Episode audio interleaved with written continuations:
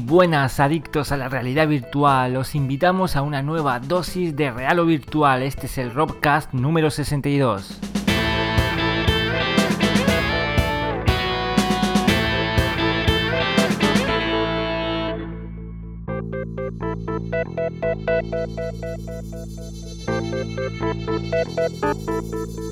Bueno, y tenemos aquí la resaca del Black Friday. Muy buena, Ramón. No me digas que has caído, que has picado, has comprado algo.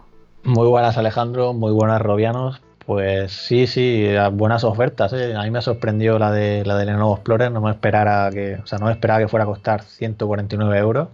Y bueno, pues caí, porque a ese precio, ¿cómo no vas a caer? Sí, sí, es una, una ganga. Sí, sí, aparte, bueno, también hay Sony también un gran precio con 200 euros el visor, que ya nos gustaría que fuera el mismo pack que en Estados Unidos, ¿no? Porque lo llevan con Moss y con Astrobot. Aquí puedes tener Astrobot, pero por un poco más, y viene con VR Wars. Y bueno, la verdad es que desde, desde, el último podcast pues han pasado bastantes cosas y algunas y las más destacables, por ejemplo, lo de la, las imágenes que aparecieron del prototipo de, de Valve que bueno, que lleva ahí sus dos cámaras delante, se ve ahí las lentes que parece que son Fresnel. Y, bueno, y lo, lo, lo, que más llama la atención también es que comentan que, bueno, se especula que en teoría lo sacaría Valve y con, o sea, imagínate un paquete con el visor, más tus knuckles, los controladores nuevos que está haciendo Valve y un Half-Life en VR. Menudo, menudo pack, póngame dos. sí, desde luego que servirá para llamar la atención y, y, si es verdad y se confirma todo esto, ¿no? Porque hay que recordar que Valve tiene su programa de, de hardware, ¿vale? Y ellos, pues lógicamente, pues también siguen investigando y al igual que, que han hecho con los Knuckles, ¿no? Y otra de, la, de, las noticias también es por parte de Oculus, que en este caso cabe recalcar que es un rumor, ¿vale? Lo anterior sí que son imágenes reales que aparecieron, aparentemente no falsas. y lo de Oculus es un rumor que, que, en teoría es una nueva versión, que llevará más resolución que Rift y cambiará la tecnología de posicionamiento o al menos añadirá la tecnología de Inside Out, ¿vale? Con las cámaras no ten, en teoría para deshacerte los sensores externos, y que se podría llamar S, RIF S. Mm, bueno, como decíamos, un rumor, a saber en qué cada cosa, esto vino por parte de Crunch. Y más noticias también, así destacables, por ejemplo, que, que ya está Focus en, en, España, en Europa, aunque inicialmente para desarrolladores. Y también que, que, bueno, en la entrevista que pudimos hacer a Sony, nos comentó que, que, PlayStation VR está funcionando pues, pues bien en España, en relación igual que funciona PlayStation 4, y más ahora con el Black Friday seguro que más de tendrán su, su subidón de nuevo. Más de uno ca caerá en la tentación de la realidad virtual con, con PlayStation. Y bueno, y vamos a hablar hoy en nuestra charla de cine, ¿no? Sí, efectivamente, tenemos por aquí a James Castillo, que, que se, bueno, han creado Madrid Noir, un corto que ha estado por distintos festivales y de hecho ganó un premio en el de Raindance Film Festival, así que nos contará bueno, toda esta experiencia, cómo surgió y los planes que tienen para este proyecto.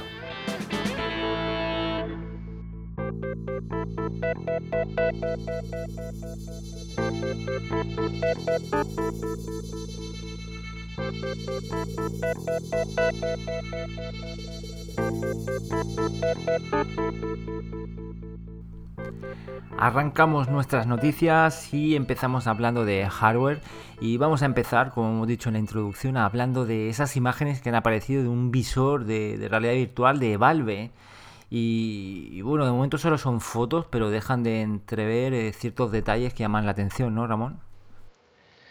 Sí, como hemos comentado antes, este nuevo visor, o este prototipo, mejor dicho, pues lleva dos cámaras frontales que podrían ser para ese inside out o para añadir funciones de realidad aumentada porque vamos él sigue teniendo los sensores si te fijas de los círculos de, del tracking de SteamVR con lo cual va a ser compatible.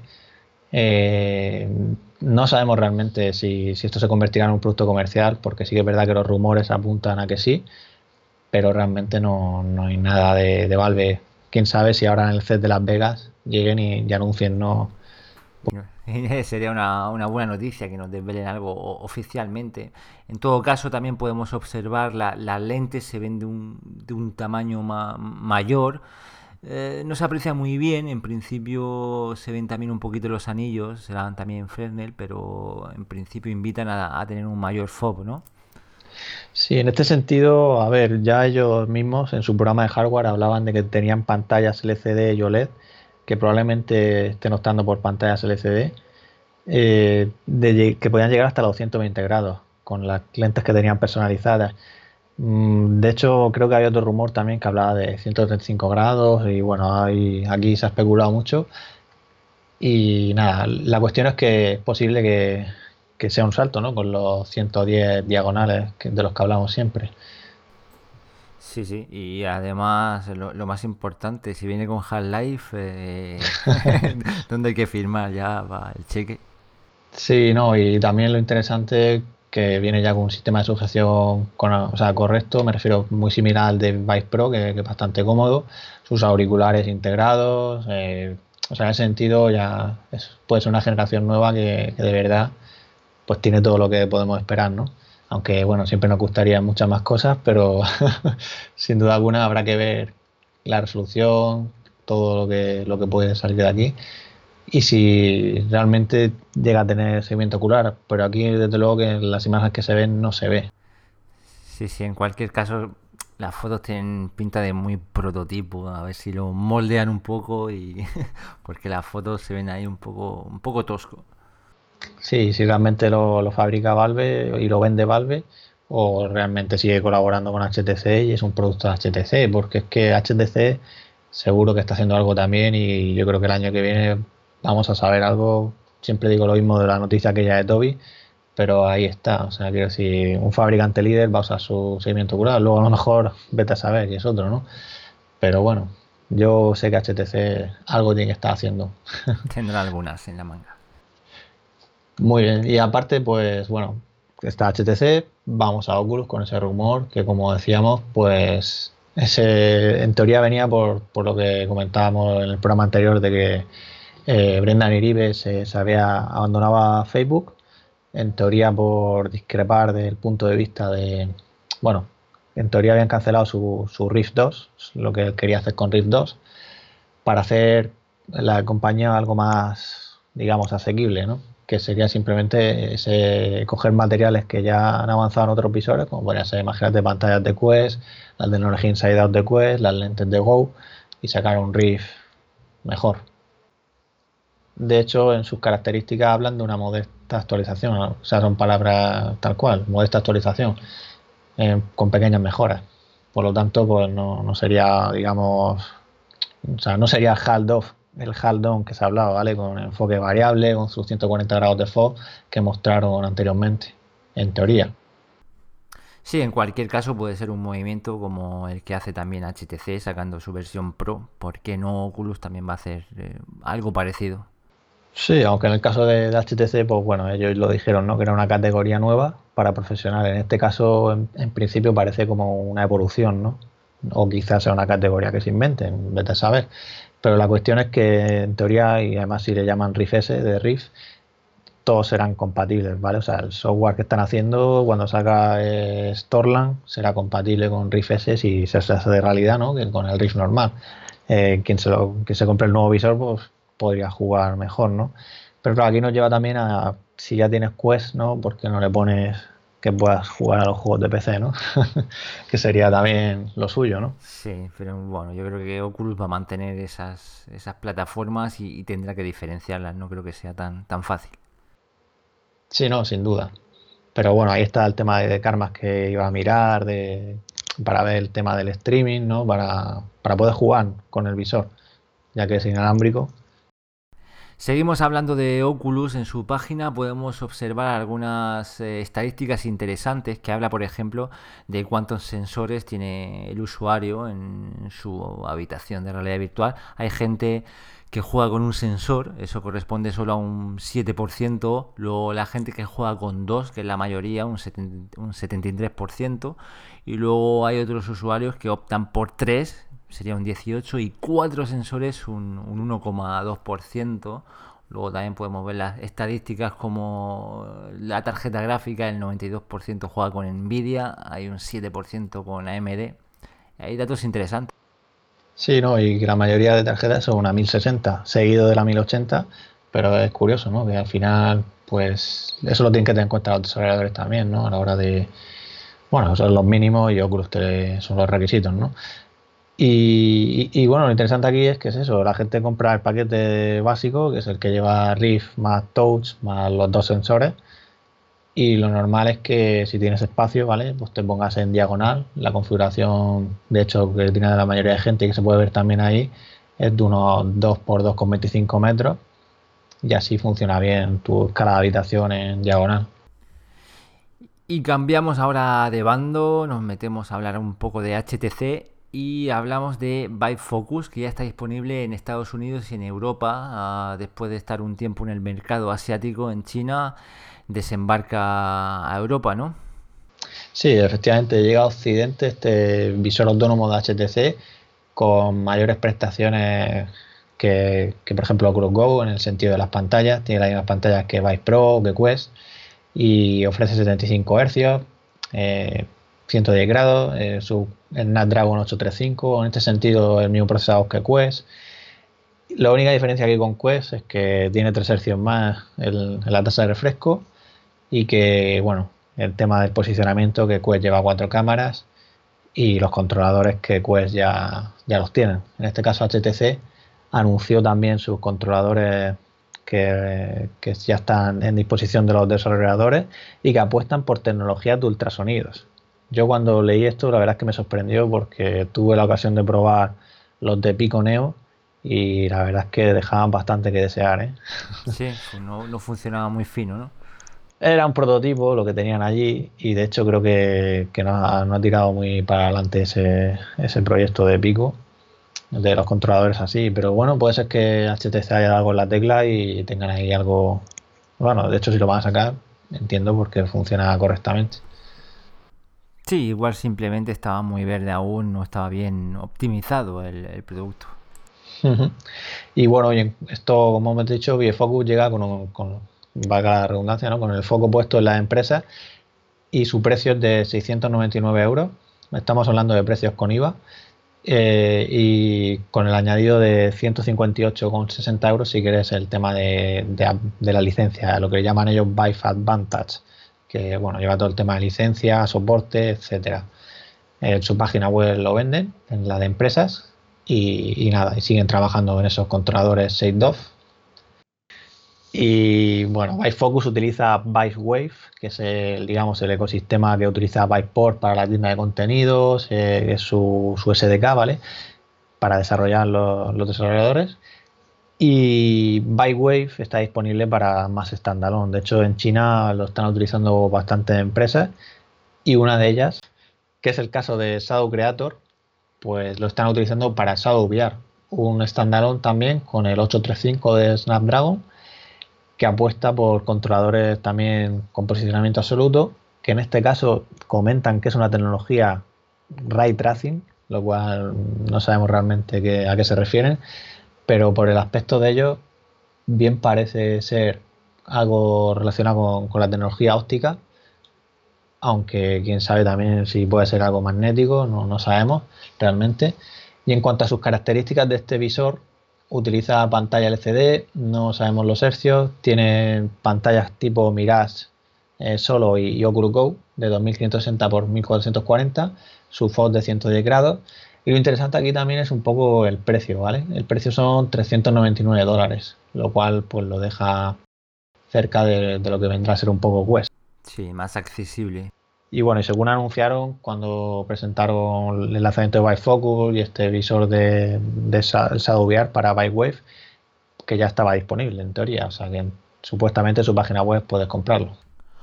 Por otro lado, HTC ha hecho oficial que se une también a Virtual Link, este estándar de, conexión basado en USB-C para evitarnos varios cables. Eh, y nada, se une también a Valve, Oculus, Nvidia, AMD y Microsoft que están ya promoviendo este, este futuro conector. Sí, que ya las tarjetas gráficas de, Nvidia, las, últimas, las RTX, la 2080 y, toda esta línea, eh, ya, ya cuenta con el conector, con lo cual, pues seguramente el año que viene, pues, bueno, todo visor que salga nuevo, lo lógico es que ya venga con todo visor de PC, ¿vale? Lleve, lleve este conector. Y la verdad es que estas empresas están activas en, no solo, como sabéis, en lo que acabamos de decir, en este estándar, en este consorcio de Virtual Link, sino que también está por ahí con OpenXR, que, que es de una iniciativa también de Cronos, en la que están creando este estándar. Y luego también, no sé si os acordaréis, pero en 2016 anunciaron la Global Virtual Reality Association, que, que recientemente también ha cambiado su nombre para ser ahora XR Associatum o sea, la asociación de, realidad extendida, ¿vale? Que, engloba realidad virtual, realidad aumentada, o sea, todo, todos los medios. Y, bueno, hace poco lanzaron una guía para desarrolladores, una guía de inicio para ayudar con buenas prácticas. Que es bueno que todas las marcas, porque aquí cabe recordar que está Oculus, está HTC, está Sony, está Google, está Samsung, está Acer, que se involucren ¿no? y quieran ayudar a los desarrolladores con un manual, un PDF de bastante extensión con, buenas prácticas, ¿no? Sí, sí, esa es una noticia súper importante para llegar a esa realidad virtual sólida, evitando sorpresas desagradables al, usuario. Sí, efectivamente, que te compres un visor y que lo puedas usar con los juegos de cualquier tienda como quieras y, ese será el futuro, vamos, igual que de los monitores, ¿no? Y antes de cerrar la parte de HTC, hablamos también de ese Vive Cosmos, que en teoría bueno, es una marca que han registrado, no, no es un visor, no han anunciado nada, pero bueno, es, destacable que la registraron el jueves 15 de noviembre en la Oficina de Propiedad Intelectual de la Unión Europea y quién sabe si podría ser un nuevo dispositivo porque justo el año pasado recuerdo que fue cuando anunciaron, o sea, cuando registraron la de Vive Focus, cuando luego ya se confirmó que era el nombre de este visor standalone, que ya lo empezaron a comercializar en China, como decíamos antes. Y justo unas semanas después de, lo de Vive Focus el año pasado, también registraron Vive Eclipse, con lo cual tiene ahí la marca Vive Eclipse y Vive Cosmos, que quién sabe si podría ser pues algún tipo de, producto en relación a Vive o un nuevo visor, como hablábamos, porque en teoría algo tienen que estar haciendo y quién sabe si el CES, la verdad es que el CES es una buena fecha y recordad que el año pasado fue justo a final de, justo está a punto de llegar el CES, que que fue HTC que anunció lo de nuevo año, nueva resolución. Y vino Vice Pro ahí. Quién sabe, a mí en, cualquier caso me suena muy muy élite, Cosmos, Eclipse, quién sabe. Un visor ahí especializado, no. Bueno, pues la verdad es que puede ser que no sea nada. De hecho, Vive Eclipse la registraron el año pasado y aquí estamos todavía. No, ha pasado nada con ello. Nunca se sabe y dejamos HTC eh, un poquito de, lado, pero seguimos hablando de SteamVR. Ahora hablamos de Star VR One, que ya está disponible y además es muy barato, ¿no, Ramón? bueno, cabe recordar que esto es para desarrolladores, con lo cual los precios también se esperaba que fuera a ser un precio alto por las características que tiene este visor y visto en comparación con otras marcas. Eh, en este caso, Star VR One está disponible para desarrolladores por 2.800 euros que son 3.200 dólares, y a través del programa para desarrolladores. Eh, todos aquellos interesados pues tienen que rellenar una serie de preguntas sobre qué es lo que van a hacer con este visor y si los aceptan, entonces ya pueden comprarlo y recibirlo, porque en teoría dentro de poco iban a arrancar los envíos.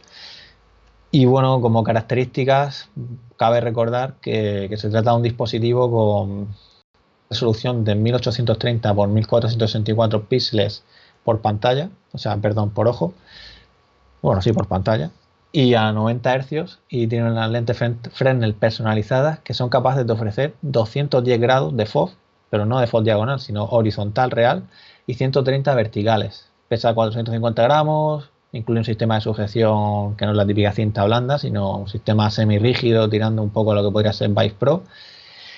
Y su requisito mínimo es una 1080. Sí, sí, este requiere un, buen, un buen equipo. Yo, yo veo estos, estos visores bastante grandes ahí, tochacos, pero bueno, mm, no son muy pesados, pero me, me, pregunto si, si, poco a poco, cuando la tecnología avance, para, para tener mucho FOB, no se puede hacer algo más pequeño porque son súper grandes. Son muy aparatosos, más, más que pesados, aparatosos. Sí, se, me ha olvidado mencionar que tiene también seguimiento ocular, que eso también es importante. Me refiero por el tema de rendimiento y por las funciones nuevas que introduce de, bueno, conocer dónde estás mirando, al final te permite hacer más, más cosas a nivel de software. Y en relación a lo que decías del FOB, pues sí, parece que, bueno, ya hemos visto con Pimas, ¿no? Que, que, son bastante grandes y parece que el camino va por ahí, pero sí que es verdad que se vieron patentes con pantallas curvas, con lo cual, bueno, quién sabe, ya, ya están ahí. Sí, esperemos en un futuro. Es que es un, un poco corto en general. un poquillo cabeza alien, pero, pero bueno, que al final si son prácticos pesan poco y te dan esa, ese ángulo de visión sin, sin una gran distorsión, pues genial. Porque aquí en este sentido, nosotros lo que pudimos estar hablando con, me acuerdo, con un desarrollador en Gamescom, eh, uno de los partners de StarVR, pues comentaba que, que sí que es verdad que tenía que tenía un poquito de distorsión, aunque puede ser que, que la cosa la hayan mejorado ¿no? y todavía ahora se note menos o quién sabe que no tenga. Luego también cabe recalcar que como decíamos, ya he dicho al principio, es SteamVR, es compatible con el 2.0, con lo cual solo lo que te envían por estos 2.800 euros es el visor. Bueno, y con los cables, ¿no? Pero necesitas tus estaciones base y tus controladores si quieres pues darle, darle uso. Vamos, que hemos empezado hablando de 2000 y pico, pero hay que poner un 3, Robiano. Cambiamos de tema, ahora hablamos de la GSMA que crea una iniciativa para crear una nube de realidad virtual y, y poder eh, jugar con o, o, ejecutar contenido de realidad virtual con 5G, ¿no? Sí, efectivamente, han anunciado esta semana la creación de un foro para impulsar la llegada de, los servicios de realidad virtual y aumentada a través de la nube mediante tecnología 5G. Esto están metidas bastantes empresas y operadores, ¿vale? Está hasta Telefónica, Vodafone y luego también encontramos pues, compañías como Huawei, HTC y Blaviar, que ahora hablaremos de ellos, que han enseñado también un, un visor. Y en este caso, pues lo que tratan de, de conseguir es pues hablar sobre posibles modelos empresariales y sobre todo desarrollar una arquitectura de referencia de este tipo de servicios para evitar luego la fragmentación, un poco lo que siempre decimos, ¿no? Y es un poco lo que se quiere conseguir ahí con, con OpenXR, ¿no? Que, que, sea algo común y no tengas ahí, pues eso, muchas arquitecturas diferentes. Y lo interesante de esto, pues, es que la idea es que pues, cuando ya esté 5G implantado, pues podamos hacer uso, imagínate, con un visor que solo tenga las piezas necesarias para eso, que no tiene que poner, o sea, no tiene que tener la CPU ni la GPU ni todo este tema, ¿no? Sí, sí, sí, que, hay más de moda que el streaming ahora mismo. En... sí, y como decía, pues aquí Blaviar y, y, la compañía Dragon Bane están colaborando para, para hacer este visor que sea compatible con teléfono 5G y según las características que, comentan, hablan de una resolución 3K a 90 Hz con un ángulo de visión de 105 grados y por el tamaño de, del dispositivo, que es como una especie de, gafas, con lo que significa que tiene un peso ligero de 105 gramos, pues parece que están apostando por lo que son los microdisplays, que son pantallas más pequeñas, que podrían ser OLED y que tienen unos 800 puntos por, por pulgada, que bueno, seguramente se verán bastante bien por el tema de los microdisplays. Yo en este sentido me acuerdo cuando, cuando pudimos probar Barrio, que también tenía los microdisplays OLED de 1080p y eso era, era brutal. Ahora eso sí, lo, eran más pequeños, que en este caso entiendo que, que los ven más grandes, ¿vale? Porque me entiendes, la pantalla en sí. Pero bueno, seguro que se tiene que ver bastante bien. Hablamos ahora de Sony que registra una nueva patente respecto a su controlador de, movimiento, alejándose un poco de la típica forma de la bola del Move, ahora lo que hace es añadir una especie como de, de anillo, un poquito más al estilo de, de Oculus Touch o incluso HTC. Y además, sobre todo, la novedad es que añade stick, por fin. Bueno, más que yo lo que veo es que añade el stick y en vez de una luz, pues comentan que son tres luces entonces, pues sigue basándose en el posicionamiento óptico. Lo que en teoría, pues, a ver, si, si, si esa nueva versión de PSVR, que bueno, esto es una patente, ¿vale? No sabemos realmente lo que va a pasar, pero si esa nueva versión de, de PSVR sigue apostando por sensores externos con cámaras, pues, a ver, en teoría tendríamos otra vez los 180 grados, a menos que saquen dos sensores, ¿no? O que lo coloque en el techo y funcione eso de alguna manera, lo cual lo dudo, ¿no? No creo que quieran complicar mucho al usuario de, de, PlayStation. Pero sí, desde luego que los sticks, es que eso es algo que se lleva pidiendo desde el primer día, porque es que al final hay desarrolladores que no han metido movimiento libre o no han querido hacer el por o lo que sea por, por el tema de los controles. Recuerdo que, que en este caso Robinson de Journey comentaba, fue Crytek, que comentaba eso, que, el tema de los sticks era la razón por la que no metían el movimiento el movimiento libre con moves. O sea, no metían el soporte de moves, perdón. Lo cierto es que, bueno, son patentes, pero Sony sigue ahí. De hecho, había otra patente en la que definían un modo de, de, ver partidas en realidad mixta. Es decir, que tú veas con un móvil, por ejemplo, al que está jugando y lo veas inmerso, o sea, rodeado del mundo virtual y, su persona real ahí, ¿vale? Son estos vídeos que hemos visto que se ve, por ejemplo, alguien jugando a Beat Saber y que está dentro del juego y lleva ahí la espada láser en las manos, ¿no? Sí, la verdad que, es una buena iniciativa para, digamos, evitar ese aislamiento de que, de que, otras personas pueden estar viendo lo que tú ves o lo que estás haciendo. En cualquier caso, es una buena idea. Sí, aunque tienes ahí el mirror, ¿no?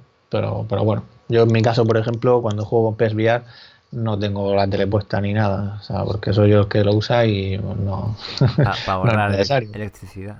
Sí, no, y aparte que no tengo conectado televisión, así que mejor. o sea, si alguien viene, pues te podría ver así también. bueno, y otra sorpresa de, de, Sony es que no estará presente en el próximo E3 de 2019. Sí, efectivamente, según comentan, están buscando oportunidades creativas para involucrar a la comunidad y ofrecerles pues, algo nuevo, ¿no? Y explorar, pues eso, maneras de involucrar a la comunidad. Eh, no, van a hacer el PlayStation Experience, que ya lo dijeron también, que eso lo hacían en diciembre, y no van a E3. A ver, yo no es la primera vez que, vemos una compañía que, no vale 3, por ejemplo el caso de Oculus, ¿no? que ya lo ha hecho también en otros casos, pero Sony que llevaba yendo allí con PlayStation. Sí, son palabras, palabras mayores. Eh, mm, a ver, pero ellos van a seguir ahí y, es posible que a lo mejor quieran hacer un evento mayor que PlayStation Experience o como también se rumoreaba que esté relacionado con, con la llegada de la nueva generación y y por eso este, este parón, digamos, o espera ahí en medio, ¿no? Sí, sí, PlayStation 5, PlayStation VR 2, eh, los nuevos controladores de movimiento. Sí, de hecho hubo una persona que, publicó que, que, Sony no iba a estar en el E3 y en teoría lo dijo antes de que se confirmara por Sony. Y luego esta persona volvió a decir pues que PlayStation VR 2 y PlayStation 5 llegarían en 2020. De hecho, creo que hablaba de marzo de 2020 o, algo así, por ahí, por esas fechas. Y no solo eso, también decía que, bueno, que esta PlayStation VR 2 llevaría integrado pues el tema de la caja que va afuera. Eh, lo cual yo creo que es obvio, ¿no? Que esa nueva versión debería llevar, no debería llevar todo eso fuera, ¿no? Lógicamente lo hicieron así porque la PlayStation 4 ya estaba ya estaba hecha, ¿no? Cuando, cuando construyeron PlayStation VR. Y otra de las cosas que hablan es de unos nuevos controladores, que mira, hasta esta patente aquí que justo acabamos de hablar, pues entiendo que podría ser esta, esta evolución. Y continuando un poco con los rumores o esta prensa rosa de la realidad virtual, comentan incluso que el tracking podría ser inside out, así que todo está por ver.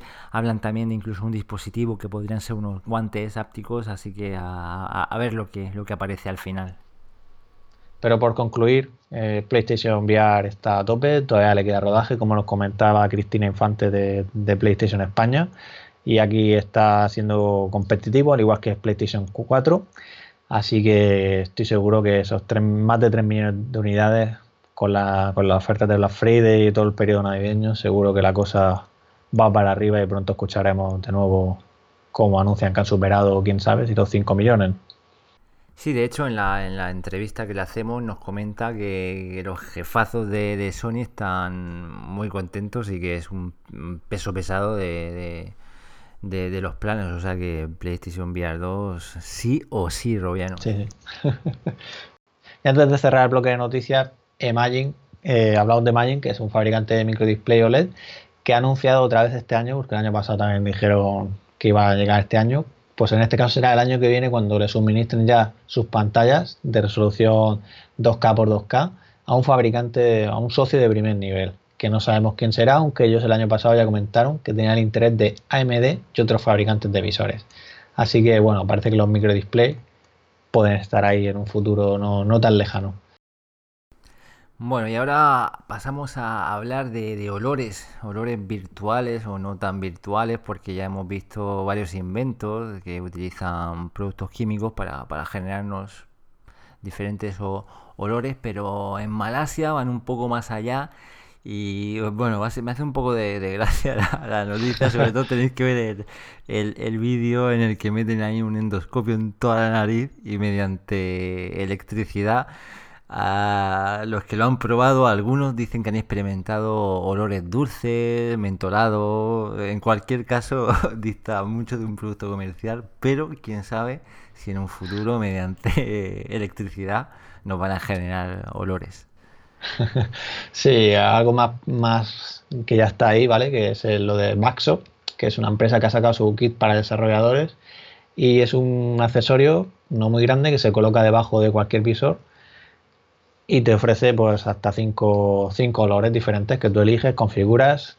Pues imagínate, quiero poner olor a pollo frito, quiero poner olor a, al mar, quiero poner olor a mujer. Sí, mujer. a saber. Fragancia de, de, mujer. No, sabemos en qué consiste, pero. pues sí, según la experiencia que vayas a probar, pues tú lo configuras y tal. Y bueno, el kit para desarrolladores cuesta 999 dólares y cada uno de los recambios 70 dólares, que en teoría dura un mes. Un mes que no sabemos si es un mes de uso intenso. Bueno, supuestamente se hablando de un mes, entiendo que sí. Y bueno, yo creo que, este, que el foco principal serán las empresas, arcades, experiencias, más que los usuarios ahora mismo. Sí, sí, ya sabes, en vez de comprar cartuchos de tinta, cartuchos de olor. Y no nos olvidemos de la locomoción y los mareos, porque bueno, hay empresas que siguen avanzando y una de ellas es Google, que ha patentado un curioso pues, producto que, podría materializarse algún día, que son unos, pues como unas plantillas para nuestros zapatos con ruedas, o sea, como si fueran unos patines, en las que en teoría pues nosotros podemos andar de forma infinita porque estas ruedas tienen motores que en teoría nos tiran hacia atrás, hacia el centro de donde estemos colocados, con lo cual nos daría la sensación de andar pues en un espacio infinito, digamos, ¿no? Sí, vamos, imaginaros ahí en hielo en el que como si la superficie fuera de hielo, no consigues avanzar, yo creo que es algo, algo así. Veremos a ver ahí. Yo, yo el tema es cómo, cómo, cómo te tirará hacia atrás, ¿no? O sea, quiero decir, cómo lo hará, ¿no? Para que tú no notes nada raro o no te caigas, ¿no? No sé, pero mira... Todo esto, o sea, es una patente, ¿no? No sabemos si esos tendrán un prototipo o algo. Si veis la foto, em, da miedo subirse, pero bueno, quién, sabe, a ver si avanza. Lo que está claro es que si eso funciona bien, o sea, sería el futuro, ¿no? De, o sea, andador sería eso. sí, sí. Ni Ready Player One con sus plataformas, ni unos zapatos. vamos los robocordones. y todo esto de que hablábamos de andadores y tal, al final, pues viene también un poco por el tema de, que sea más real la experiencia y también por los mareos, ¿no? Porque al final, al moverse de forma artificial, o sea, quiero decir virtual, ¿no? Y no moverte físicamente, pues ya sabéis lo que produce. Y en este sentido, hay una que, que ha lanzado Ototech, que es un, accesorio que te colocas detrás de la oreja, cerca de, digamos, de donde tienes el sistema vestibular, que es el que se encarga de, los reflejos y la función auditiva, y digamos que introduce lo que ellos denominan ruido blanco, que al final son unas vibraciones que se transmiten por, de forma ósea, o sea, por los huesos, y provocan tu cerebro que, que digamos que esa discordancia entre lo que tú estás viendo que es el que te estás moviendo, pero no lo notas por el sistema vestibular, pues que mete ese ruido que digamos que entonces tu cerebro pues no, no te mareas por eso, según comenta, básicamente. Bueno, en cualquier caso, la, foto, dentro de lo que cae, me, inspira más confianza que el invento de Malasia, que te mete el, cable por la, por la nariz y te, dan Sí, en teoría son vibraciones que no son corrientes eléctricas, sí, sí, se puede tirar más para atrás. Yo, la verdad que si funciona, puede ser un gran invento, ¿no? Que venga ahí de serie con, todos los visores y... Sobre todo a, ti te veo yo ahí con la diadema esta. a ver, yo no todos los juegos me pasa, depende del título y tal, pero sí que es verdad que, estaría genial. Bueno, y para cerrar el bloque de hardware, simplemente hablar de, Samsung, que mostró recientemente un visor de realidad aumentada experimental que construyeron con distintas piezas y es muy similar al de Mirage R de Lenovo, el de Star Wars, en el sentido de que la imagen se refleja del móvil, ¿vale? Utiliza un móvil y se refleja. Y nada, lo, lo han creado para que cualquier desarrollador pueda crear aplicaciones inmersivas compatibles con cualquier futuro visor de realidad aumentada.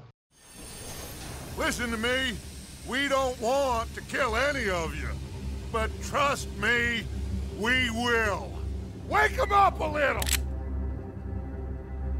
This whole thing is pretty much done. We're more ghosts than people.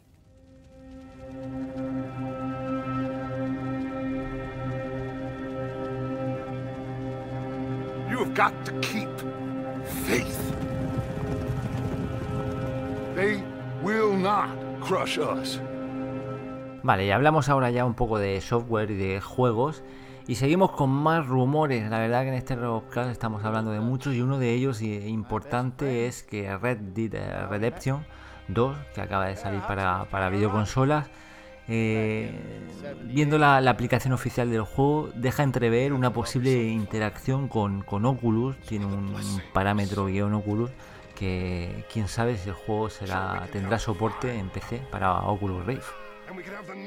Seguro que llegará a PC como ocurrió con, con Grand Theft Auto 5 y esperemos que bueno que Rockstar después de su LA Noir, sus casos que lanzaron ahí para, para LA Noir, pues que también, quién sabe, ¿no? O sea, es un juego que en teoría requerirá más, ¿no? O sea, es más reciente, pero también eso puede dar pie a que ellos hayan optimizado, pues como han hecho los de Hellblade.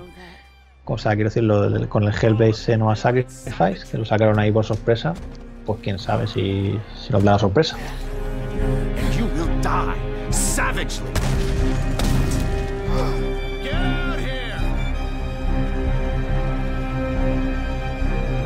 Stay strong. Stay with me. You have to love yourself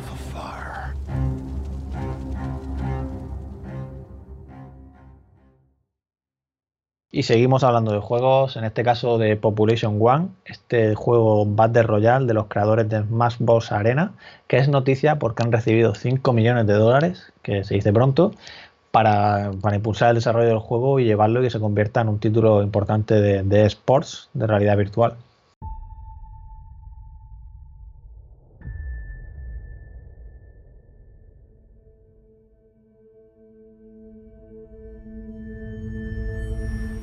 Y otro juegazo que da el salto a PlayStation VR es In Death, que lo tenéis disponible en Steam VR y en, Oculus. El 27 de noviembre hará su aparición en, la videoconsola de Sony, un juego que promete. Sí, ¿no? Y bueno, y también está Beat Saber, que, que ya ha llegado a PlayStation VR y que recibirá más, más contenidos, como dijeron hace poco, que planean lanzar más de 30 canciones gratuitas, así como también packs de DLC de 10 canciones a 9,99 dólares y bueno, un nuevo nivel de dificultad para expertos, modo multijugador más adelante. Y no niegan, pero tampoco confirman, la posible llegada a Quest una vez que Quest llegue el año que viene, ¿vale? Y para los que nos sigáis desde hace tiempo, sobre todo la parte de los Rovcast, recordaréis que en uno de los programas de hace unos años pudimos entrevistar al equipo de Stormborn Studio que por fin han lanzado su juego Runes de Forgotten Path en Steam ¿vale? y en la tienda de Oculus, o sea, es compatible con Rift, Vive y Windows MR. Y bueno, se puede adquirir por 19,99 euros, además está con descuento de Black Friday y es una historia en primera persona en la que somos un mago y con nuestras manos hacemos los, gestos para las magias. Además, ellos, aparte de todos los tipos de sistemas de locomoción, también inventaron un nuevo método que es como esto que llaman astral, esto que te sales tú fuera de tu cuerpo, ¿no? y ves el muñeco en tercera persona avanzar. Que bueno, aquí cada uno pues, puede optar por lo que, lo que más le guste. Sí, recordar que se trata de una aventura en primera persona donde seremos un mago que reniega de sus recuerdos para tratar de escapar de Oblivion, una prisión de la mente. Bueno, yo desde Raro Virtual les deseamos mucha suerte ya que hay desarrolladores españoles. Ya hablando de desarrolladores españoles, también el equipo de Vertical Robot que acaba de lanzar hace poco Red Matter para Steam, con lo cual llega con soporte para Vive y para Windows MR, que antes estaba en el Oculus Store solo para Rift. Así que bueno, les deseamos mucha suerte a todos ellos.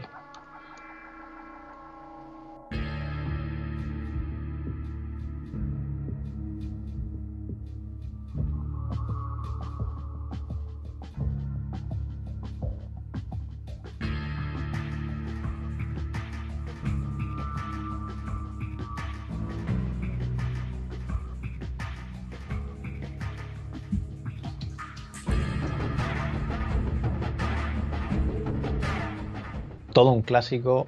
20 años han pasado ya de, Half-Life. Y es que, bueno, hablábamos antes de Half-Life VR, de ese, en teoría, eh, juego que lanzaría Valve con, su nuevo visor y con su Knuckles, que al final es una especulación. Pero sí que es verdad que hay un mod que ya anunciaron el año pasado y que sigue trabajando, aprovechado el 20 aniversario de Half-Life para anunciar sus avances y que espera pues, que, se, que se materialice.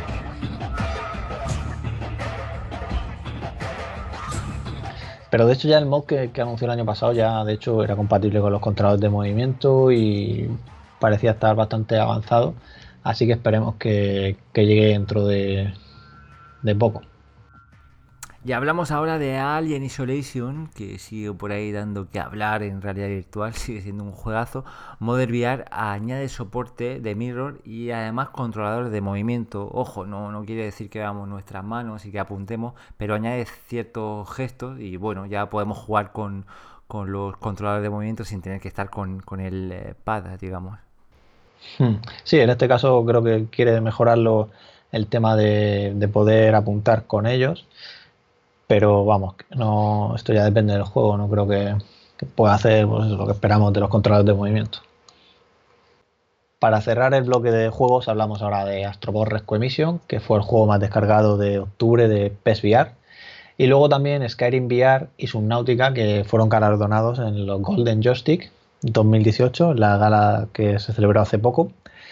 Eh, Skyrim VR por el mejor juego de realidad virtual y Subnautica por mejor juego de PC. Cambiando de tema, hacemos referencia ahora a unas palabras de Palmer Lucky, nuestro amigo, que siempre está ahí un poco en la actualidad de la realidad virtual, y dice que ningún visor de realidad virtual actual o por llegar es lo, lo suficientemente bueno como para convertirse en masivo. Bueno, ahí queda eso. Sí, él reflexiona sobre la calidad de experiencia que, pues eso, que está por encima del precio del hardware el precio del hardware, la bajada, puede hacer que, acelere su expansión, como, como, ha pasado, por ejemplo, el ejemplo ahora del nuevo Explorer. Yo no tendría el nuevo Explorer si no fuera por esa bajada de precio, porque a mi título personal estaba esperando, por ejemplo, a Quest y otras opciones, ¿no? Pero claro, pues sí que ayuda que, que esas bajadas de precio, aunque como decía Palmer, no a la velocidad quizá que podríamos pensar.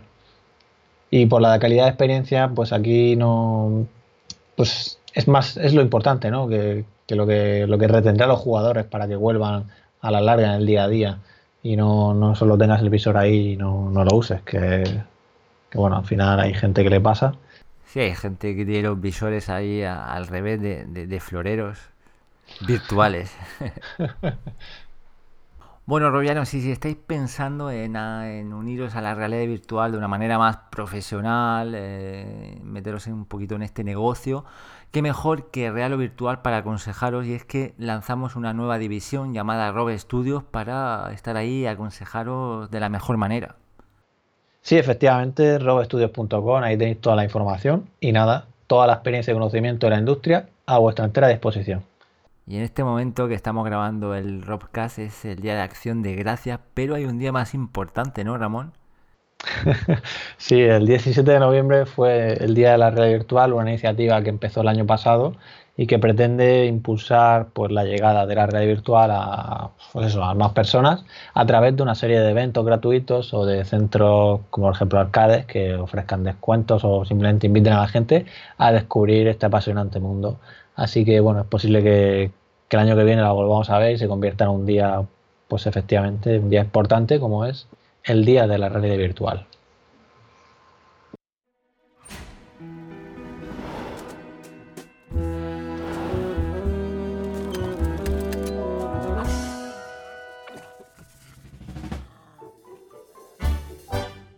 Entramos ya en tiempo de tertulia y hoy os invitamos a viajar virtualmente al Madrid de los años 30, concretamente a una noche de primavera donde un detective llamado Manolo conocerá a Paquita, un encantador perrito, y no os cuento mucho más porque para ello tenemos al encargado de esta historia y al su director, James Castillo. Muy buenas, ¿qué tal?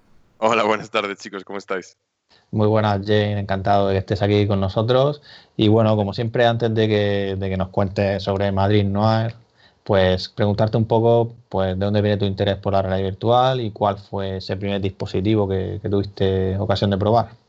Bueno, mi interés por la realidad virtual viene un poco por, eh, por la libertad creativa ¿no? que, que supone. Es un medio nuevo. y yo cuando, cuando empezó a, a, surgir un poco la realidad virtual, creo que uno de los primeros proyectos así como que más interés tuvo fue el Tilbras, que fue al menos lo que yo primero empecé a ver que tenía como algo, que era algo muy interesante. Y a raíz de ahí un poco empezó mi interés. Y mi primer contacto con la realidad virtual fue a través del estudio madrileño eh, Future Lighthouse, eh, la producción para Melita, que me llamaron para hacer eh, la dirección de arte. Y fue a raíz de ellos, en realidad, que, que, me, que, probé mi, mi, primer headset y empecé un poco a explorar qué ofrecía la realidad virtual como, como, como nuevo medio narrativo o entretenimiento. Um, sí, fue más o menos por ahí. Digamos que en 2016 o así. Sí, debió ser 2016 y pues juraría que fue el, el, uno de los primeros Vive que, te, que, que, había con el Tilbras, que fue lo primero que probé, pero luego ya fue hacia, creo que fue el, el Oculus DK2, creo que es, el que estaba por esa época. Y, um, bueno, eh, si, si el 2016 era ya la versión comercial. Salieron sí, los dos, el, Rift y Vive. ¿no? sí, sí, exacto. Pues sí, fueron, fueron ya esos. O sea que yo, yo tampoco, yo, yo, entré un poco después en la industria de la virtual. Yo no, no, era de los primeros que estaba ahí testeando los primeros con los Kickstarters y tal, sino que entré un poco después y, y fue muy, muy captivador, la verdad. Entonces, digamos que decidiste dar un salto a la, realidad virtual para, seguir con tus proyectos creativos. Te, te cautivó este, este medio. Sí, sí, sí, no, desde luego. No fue, o sea, no, empecé a pensar en, en, en, cómo utilizarlo para contar historias o para desarrollar proyectos o crear contenido después de, Melita. Um, creo que Melita fue un poco el, campo de experimentación donde empecé a probar un poco pues, qué funcionaba, qué no funcionaba en, tanto al diseño de escenarios o los personajes o qué tipo de, limitaciones había dentro del medio. Y fue a raíz de acabar Melita que ya empecé yo a pensar un poco en de qué manera um, ya un título más personal, yo abordaría crear una historia en realidad virtual.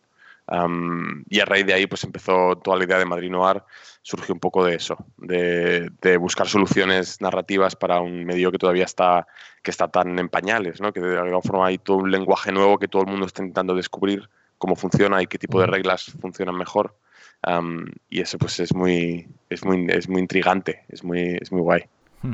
Sí, la verdad es que fue una pena, bueno, lo de Future Lighthouse al final, que, que bueno, como sabes... Eh, sí, sí, sí. Eh, sí, bueno, pero, pero, creo que un gran, un gran eh, punto a su favor es que todos los que estaban involucrados en Future Lighthouse, que son unos, unos grandes creativos y grandes profesionales, le, todos han, han, han saltado a, a, otras compañías, han creado otros, otros estudios, ahora están trabajando en, en Jount, están, creo que Um, creo que fue um, que Rafa, ¿no? No, Rafa no, perdón. Um, Roberto montó Grey School, creo que es un, otro estudio que tienen aquí en, tienen en Madrid. O sea, que todo el mundo está montando cosas y todo el mundo está haciendo cosas. O sea, que hay, había muchísimo talento y muchísimas ganas. Y creo que, que, que desde luego, aunque Future Legacy haya cerrado, sigue, sigue habiendo mucha carretera para, para desarrollar proyectos con ese talento. Mm, digamos que tú o sea, colaboraste con ellos para, este trabajo solo, ¿no? O sea, ¿quieres Sí, directamente, sí. Yo, yo, mi colaboración con Future Lighthouse fue estrictamente con Melita. Mm. y, pero luego, a raíz de estar con ellos y de, trabajar, eh, pues hubo, amistad y, y, siempre estaba al tanto de lo que están haciendo y lo que están desarrollando. Y de alguna forma pues, hemos ido eh, comunicando. De hecho, bueno, nos hemos enterado ahora que Madrid Noir va a estar presente en el festival este que, es en Alcalá. al, cine. Sí, justo la semana que viene, además. Eh, sí, sí. El, creo que creo que ya creo que empezaba este fin de semana o empieza el lunes y el jueves día 15 eh, voy a estar yo con junto con Juancho Crespo, que es otro es el otro de los de, mis compañeros dentro del proyecto de Madrid Noir y Lawrence Bennett, que es el que es el director de No Ghost vamos a estar en el, en el, evento para dar una charla y una mesa, una mesa redonda y hablar con, con los chicos de Future Lighthouse. Vamos a estar charlando un poco también. Hmm. Genial. Muy bien, pues si queréis hablamos ya de Madrid Noir en sí. ¿Cómo surge esta idea? ¿Cómo os inspiráis para iniciar este proyecto? Ah, bueno, como, os comentaba un poco antes, em, surge un poco a, a, raíz de haber trabajado en Melita y ahí creo que hay como al menos tres elementos que son fundamentales para, el desarrollo del proyecto y uno de ellos fue el tema de la localización. tenía claro que, un problema que yo tenía personalmente cuando eh, estaba en o probaba proyectos en realidad virtual es esta idea de teletransportarte y tal y que al final o moverte como si fueses una cámara dentro del escenario y que de alguna forma nunca me acababa de convencer y se me ocurrió que un, que em, un, medio artístico ya además muy, muy establecido y con muchas reglas como es el teatro, em, lidia con ese tipo de situaciones en las cuales tienen que crear espacios nuevos constantemente dentro del límite de un espacio pequeño. y, pensé que eso sería algo que en realidad virtual funcionaría muy bien. Y, luego a raíz de ahí, bueno, yo personalmente tengo un, interés eh, artístico y, narrativo por, por, el cine de género en este caso particular el cine policíaco y noir, y, siempre lo había querido explorar desde un punto de vista estético y, eh, de diseño, y un poco pues combinando esas dos cosas juntas eh, empezó a surgir la idea de Madrid Noir. Y luego el elemento de hacerlo en Madrid em, surgió un poco por, em, porque en, un momento, en un primer momento yo consideraba eh, contar la historia en pues como todas las, historias policíacas que yo que al menos no que todos conocemos ocurren en Chicago, ocurren en Nueva York, ocurren en, ¿no? en pues, Marruecos, ¿no? Y, y, de alguna forma en esa época justo cuando estaba pensando en Madrid Noir tenía que viajar con bastante regularidad a Madrid y, pensé que sería, yo siendo de Madrid, eh, que sería algo un poco, uno sería más honesto eh, basar la historia en Madrid y además me parecía que, que, aportaba un toque un poco más original al proyecto y, que daba algo más, en términos eh, estéticos, em, da algo más, un poco más de valor al proyecto. No, y aparte eso que comentabas del teatro, la verdad es que es interesante porque es verdad que, funciona, o sea, que hemos probado la experiencia y, la verdad que está genial. Joder, muchas gracias. Ahí fue, fue, todo un poco un salto de fe, hubo mucho que convencer a todo el mundo y, y ya fue a raíz de, ir probando las pequeñas animáticas que teníamos en realidad virtual, empezamos a darnos cuenta de que, de que vale, estábamos yendo por un territorio que, que funcionaba. Pero, pero sí, bueno, eso es un poco también lo bonito de la realidad virtual, que, que como es un medio que todavía está formándose, hay, hay un montón de reglas que, que, realmente no tienes ni idea si van a funcionar o no hasta que no las pruebas. Entonces hay mucho de experimentar, mucho de probar, mucho de pensar un poco, ¿no? En, como dicen en inglés, fuera de la caja, ¿no? Un poco pensar en, em, en de qué manera podemos resolver esto sin, sin, atrofiar o sin estropear un poco la experiencia del usuario. Y ahí es donde surgen estas pequeñas gemas creativas que, que tanto molan. Sí, la verdad que artísticamente a nosotros nos ha encantado la, la música, acompaña a la perfección, genera mucha ambientación. Sí, no, bueno, la música fue todo un, fue todo un descubrimiento. Yo tenía claro que tenía que ser o sea, siendo años 20, siendo en algo español, que además estábamos, nos estábamos esforzando mucho en diseñar los props y los sets, basándonos en fotografías de la época y demás, la música tenía que ser un elemento más, ¿no? en términos narrativos, dentro de la experiencia. Y, y, estuve buscando compositores extranjeros, pero claro, era muy difícil explicarles, explicar a alguien que nunca ha escuchado zarzuela o que no ha crecido con el chotis o que no, cosas así, explicarle esos ritmos, esos, esos, esos eh, eh, estilos es complicado. Y encontramos a este chico, a Carlos Rodríguez Rodríguez, que es un chico de Salamanca, que está ahora ahí en, está en, en Graz, en Viena, em, eh, trabajando como, como, como profesor eh, de música. Y, y, es un crack. Y a la primera lo pilló, porque además, bueno, creo que además resulta que él de, de, joven era parte de la orquesta juvenil de Salamanca, entonces conocía todas las piezas de chotis y de, y de zarzuelas posibles, y entonces supo muy bien cómo inyectar eso dentro de, un, de una composición más de jazz, ¿no? como un poco más policíaco. Y la verdad es que fue todo un descubrimiento. Yo estoy encantado con la música y es algo que mucha gente lo ha, lo ha comentado, que, que funciona muy bien. Sí, la música es genial. Además, en realidad virtual, en ciertos sentidos se resaltan y es muy importante cuando hablamos de realidad virtual, el sonido, la, hace hmm. mucho y acompaña perfectamente a la, a la imagen para, para, dar esa inmersión que se busca en realidad virtual. Muchísimas gracias. No, no, es verdad, es que además como elemento... Um, hay una de las, de, la, de, las principales referencias también con Madrid Noir, que es el, cine mudo, um, ya que queríamos también de alguna forma utilizar un lenguaje lo más universal posible, um, eh, decidimos optar por, dentro de lo que es animación, pues hacerlo todo con pantomima y, todo, y que toda la narrativa sea física. Todo, o sea, se, puedas entender lo, los personajes y su, evolución emocional desde un punto de vista meramente físico. Y ahí la música es fundamental, porque la música sigue los arcos de todos los personajes y, realmente inyecta de emoción los momentos que, de otra forma quedarían muy vacíos.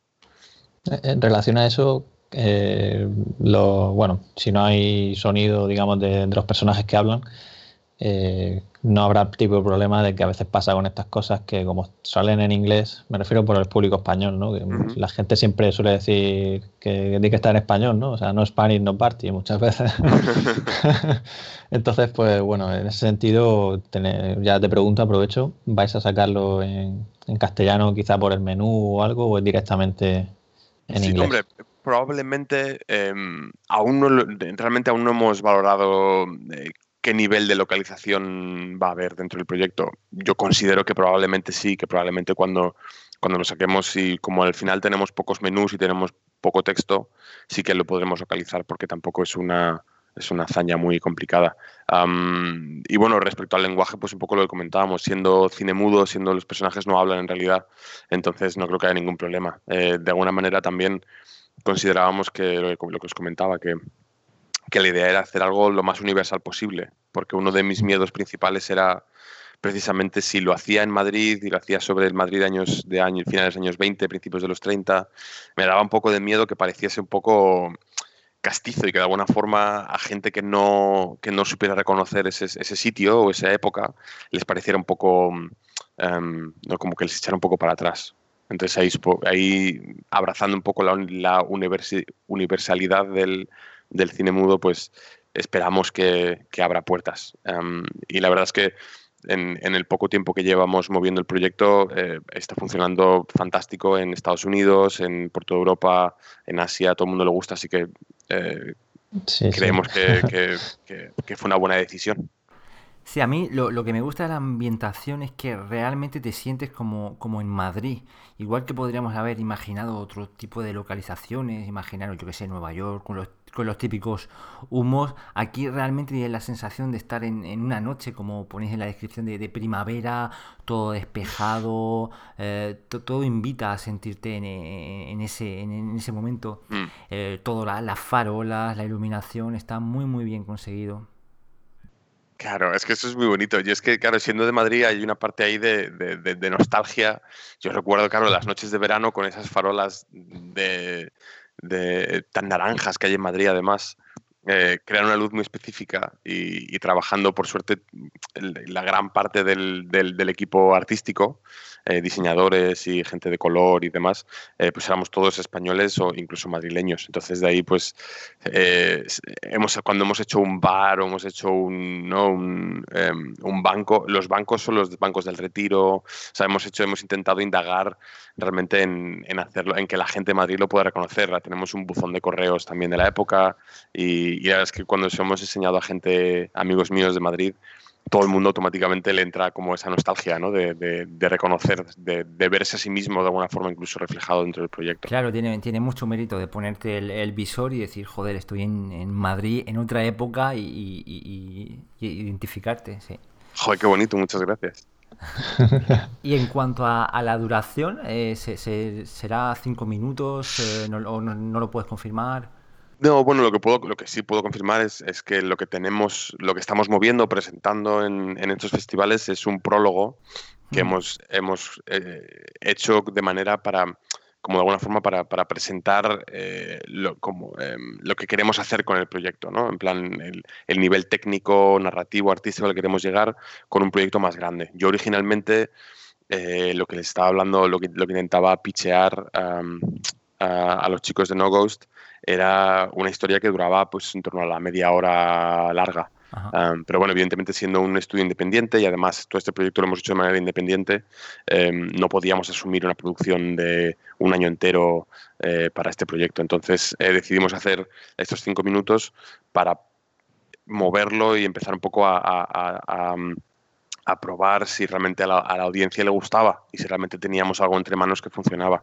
Entonces, eh, lo que tenemos ahora mismo es un prólogo de cinco minutos que ya está acabado y está yendo por festivales, pero ahora estamos en el proceso de, coger eso e intentar inyectarle un poquito de, de, cariño y hacerlo más grande, metiendo personajes nuevos, metiendo una interacción presente en la cual tú tengas que ayudar a los personajes a, resolver pequeños puzzles de alguna forma como, como un, point and click adventure, ¿no? como un Monkey Island o, algo así. En lo que, entonces, eh, y ahora estamos en el, proceso de, desarrollar algo más grande que, que, esperamos dure pues en torno a eso, a la media hora larga. Entonces, pero bueno, eso ya será más en el futuro, eso todavía está muy por, entonces, eh, digamos que la idea con este prólogo, eh, bueno, queréis lanzarlo, o sea, lo está llevando ahora mismo, como decías, por, festivales, por, como hemos dicho que iba a estar también en Madrid, en un evento. Eh, ¿Va a estar disponible para el público en general? Sí, lo estará. Lo estará en cuanto eso, en cuanto acabe un poco el, todo el recorrido de festivales, porque el problema con los festivales es que muchos, muchos de ellos no, no permiten que, que el producto esté público antes de ser seleccionado para el festival. Entonces, eh, siempre hay unos, en torno a los seis meses más o menos, en los cuales tienes que mantenerlo lo más cerrado que puedas para que tranquilamente puedas ir a los festivales y una vez tengas claro el calendario de los festivales a los que vas a ir, ya te puedes empezar a plantear publicarlo. Pero sí, desde luego contamos con que para la segunda mitad del año que viene deberíamos de poder sacarlo en todas las plataformas posibles. ¿Eso de forma gratuita o, vais a hacer pago? Quiero decir, ¿cuál es el modelo de negocio? Ahora no lo tengo muy claro, la verdad. Em, todo, ahora estamos haciendo conversaciones con, distribuidoras, con, publishers, con, con, Vive, con Oculus, etcétera, y estamos viendo un poco cómo va a ir el mercado. Eh, ahora hay un, em, todo dependerá mucho de cómo cambie el mercado de aquí al año que viene. Em, que, tenemos muy en cuenta el lanzamiento del Oculus Quest y que ahora Vive también ¿no? está desarrollando también eh, eh, dispositivos independientes. Y dependiendo un poco de cómo eso cambie un poco el, mercado, ya decidiremos cómo, cómo, lo sacamos. En cuanto al precio, no tampoco puedo, puedo asegurarlo, la verdad. No, ya, claro. Eh, Desde luego, mi intención es que sea lo más disponible posible, o sea, hacerlo, hacer su consumo lo más fácil posible. Pero hay muchos, hay, hay, demasiados factores que, que, pueden alterar eso. Hablando de eso, bueno, como has dicho, están los visores autónomos, ¿vale? Que ya está Oculus Go ahí para una experiencia así como la vuestra, como el prólogo me refiero, eh, quitando la parte del rendimiento, ¿vale? De la potencia, eh, sí que sería un buen, o sea, una buena plataforma, me refiero. Que no necesitas, digamos, el posicionamiento, los secretos de libertad para, Totalmente. De hecho, bueno, em, ahora mismo el prólogo sí que tiene los seis, em, em, seis, degrees of freedom. no sé cómo se dice español, perdón. Sí, los seis grados de libertad. Sí, exacto. entonces, eh, sí que los tiene. sí que es verdad que como ahora no hay, no hay interactividad y tampoco lee el espacio ni nada así, tampoco es, es 100% necesario. Y ahora estamos estudiando cómo, cómo eh, portar el, el prólogo a dispositivos más accesibles al público, no tanto em, que sean el, el, Vive o el Oculus. Sí, sí, sí, más que nada lo que te quería preguntar es si crees que los usuarios o el público estará preparado, digamos, para pagar por, por experiencias narrativas. Porque claro, si es un juego como tratando de entender, eso ya otra cosa. O sea, que ya no lo consideraría como, una película o, una, un cortometraje, ¿no? Sino más bien como un juego, porque al final es lo que has dicho, una aventura tipo Monkey Island, ¿no? Sí. Ah, hombre, nosotros consideramos, o sea, hemos, estamos ahora, después de estas conversaciones que estamos teniendo y este, porque estamos estudiando el mercado, sí que nos damos cuenta de que el, em, lo que la gente realmente quiere es, es, contenido de calidad. creo que un problema que está viendo es que hay eh, esos dispositivos grandes como Oculus o Vive o grandes distribuidores em, son muy conscientes de que, el, de que el, único, realmente lo que, lo que motiva el éxito de, de, de este hardware es el contenido que tiene entonces ahí consideramos que siempre y cuando estemos creando un contenido de, calidad y que realmente, evidentemente por esos cinco minutos no, no es algo que puedas ah, pedir mucho dinero, pero si desarrollas algo que tenga ya un metraje un poco más largo y tenga una interactividad y lo haces de una calidad que sobrepase un poco la media, yo creo que la gente está muy dispuesta a, invertir en, verlo. Sí, sí, no, y hay casos, y bueno, casos de éxito y, bueno, grandes juegos que han llegado y, y en ese sentido, pues sí que, que sí que tiene, que, o sea, que hay futuro ahí. Mm. Sí, yo estoy seguro. Y bueno, luego aparte eh, de que tenemos visores de realidad virtual y están los stores, eh, realmente se cuelan muchos proyectos que pasan desapercibidos, pero aquí estamos hablando de un proyecto de, de mucha envergadura, mucha calidad a nivel artística. Entonces Imagino que habéis barajado varios tipos de, enfoques de negocio, pero bueno, un prólogo gratuito siempre puede invitar a una persona a profundizar más en la historia y, hay contenidos por los que merece la pena pagar y, bueno, en este sentido este proyecto la verdad deja un listón bastante alto. Muchas gracias. Sí, no, desde luego lo que comentabas es muy interesante. Creo, creo que sí, que es verdad que si queremos crear algo más grande y queremos que, invitar a la gente a que realmente experimente Madrid Noir previamente a, pagar por una experiencia más grande, lo ideal sería que eso que fuese em, gratuito, precisamente por eso, para que sirva un poco de, pasadizo ¿no? hacia, el, hacia el proyecto más grande. Em, pero ya te digo que eso en realidad tenemos que valorar demasiados factores para, como para comprometerme a decir. ya, ya. y profundizando un poco más en, el, proyecto, eh, ¿cuánta gente hay involucrada? ¿Qué, es necesario? ¿Cuántas personas hay detrás para realizar una experiencia como esta, tan artística? Ah, ah, pues a ver, fue, fue un parto. fue muy complicado. Eh, originalmente eh, estaba yo con, con, con, Juancho, con Juancho Crespo, que es Em, mi socio, que junto con quien formamos eh, Wise Mono, que es, como un colectivo que tenemos para...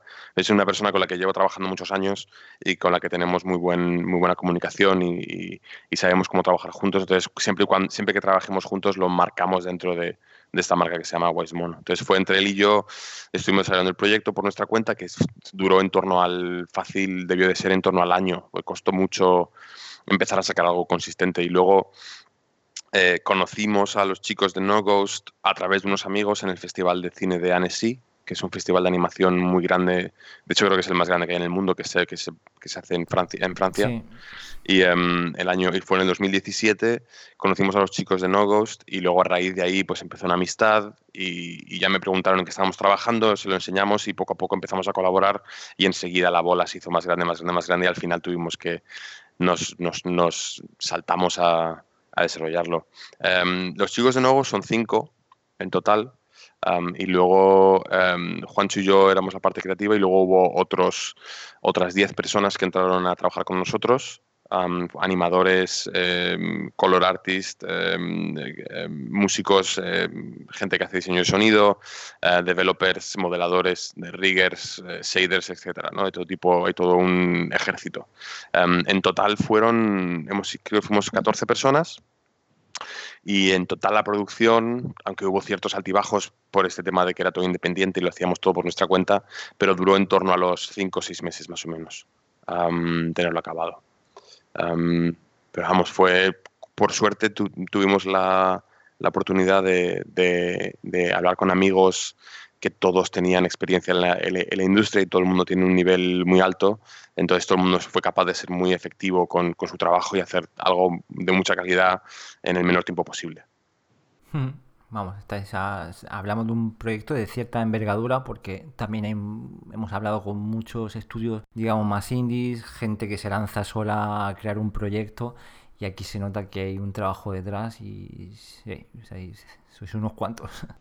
Sí, sí, y, por suerte, bueno, pues eh, esta es una industria muy colaborativa y a la gente siempre le interesa trabajar en proyectos interesantes y, y por suerte pues tenemos muchos amigos eh, a los que les debemos mucho. Pero, pero sí, no, desde luego eh, fue muy, además fue muy emocionante cuando después ya tres meses de, más o menos del proyecto y empezar a ver que en el estudio ya no éramos seis, éramos nueve o diez personas, pues eso siempre, siempre motiva y, y es muy bonito, la verdad más o menos cuánto tiempo os ha llevado y bueno, me ha dicho que estaba ya terminado, ¿no? Eh, sí, bueno, ¿cuánto tiempo nos ha llevado a hacerlo? Sí, más o menos. Pues en, torno, bueno, pues fue, ya que lo que os comentaba, pues lo que fue tener la idea y tener un poco los personajes y el mundo y todo claro fue en torno al año, ya por cuenta propia, y luego pues en torno a los, a los cinco meses de producción más o menos, lo que tardamos. Eh, tuvimos que meter mucho empujón hacia el final para, para entrar en, el Festival de Raindance de aquí en Londres. Que, que, ya en su día eh, conocíamos a gente dentro del festival y tenían, sabían del proyecto y nos empujaron mucho a que, a que lo acabáramos en septiembre para poder presentarlo al festival y, y, ese último mes fue bastante, bastante doloroso. Pero, pero bueno, salió muy bien y al final fuimos y, y fue, todo un, fue todo un éxito, la verdad. Y bueno, y en ese tiempo has comentado que al final eso, que tuviste que darle ahí un empujón final, ¿no? Pero aparte de, eso, ¿cuáles crees que fueron los mayores retos así a la hora de enfrentarse a, un proyecto de este tipo, no? bueno, yo creo que realmente desde un punto de vista técnico, sobre todo.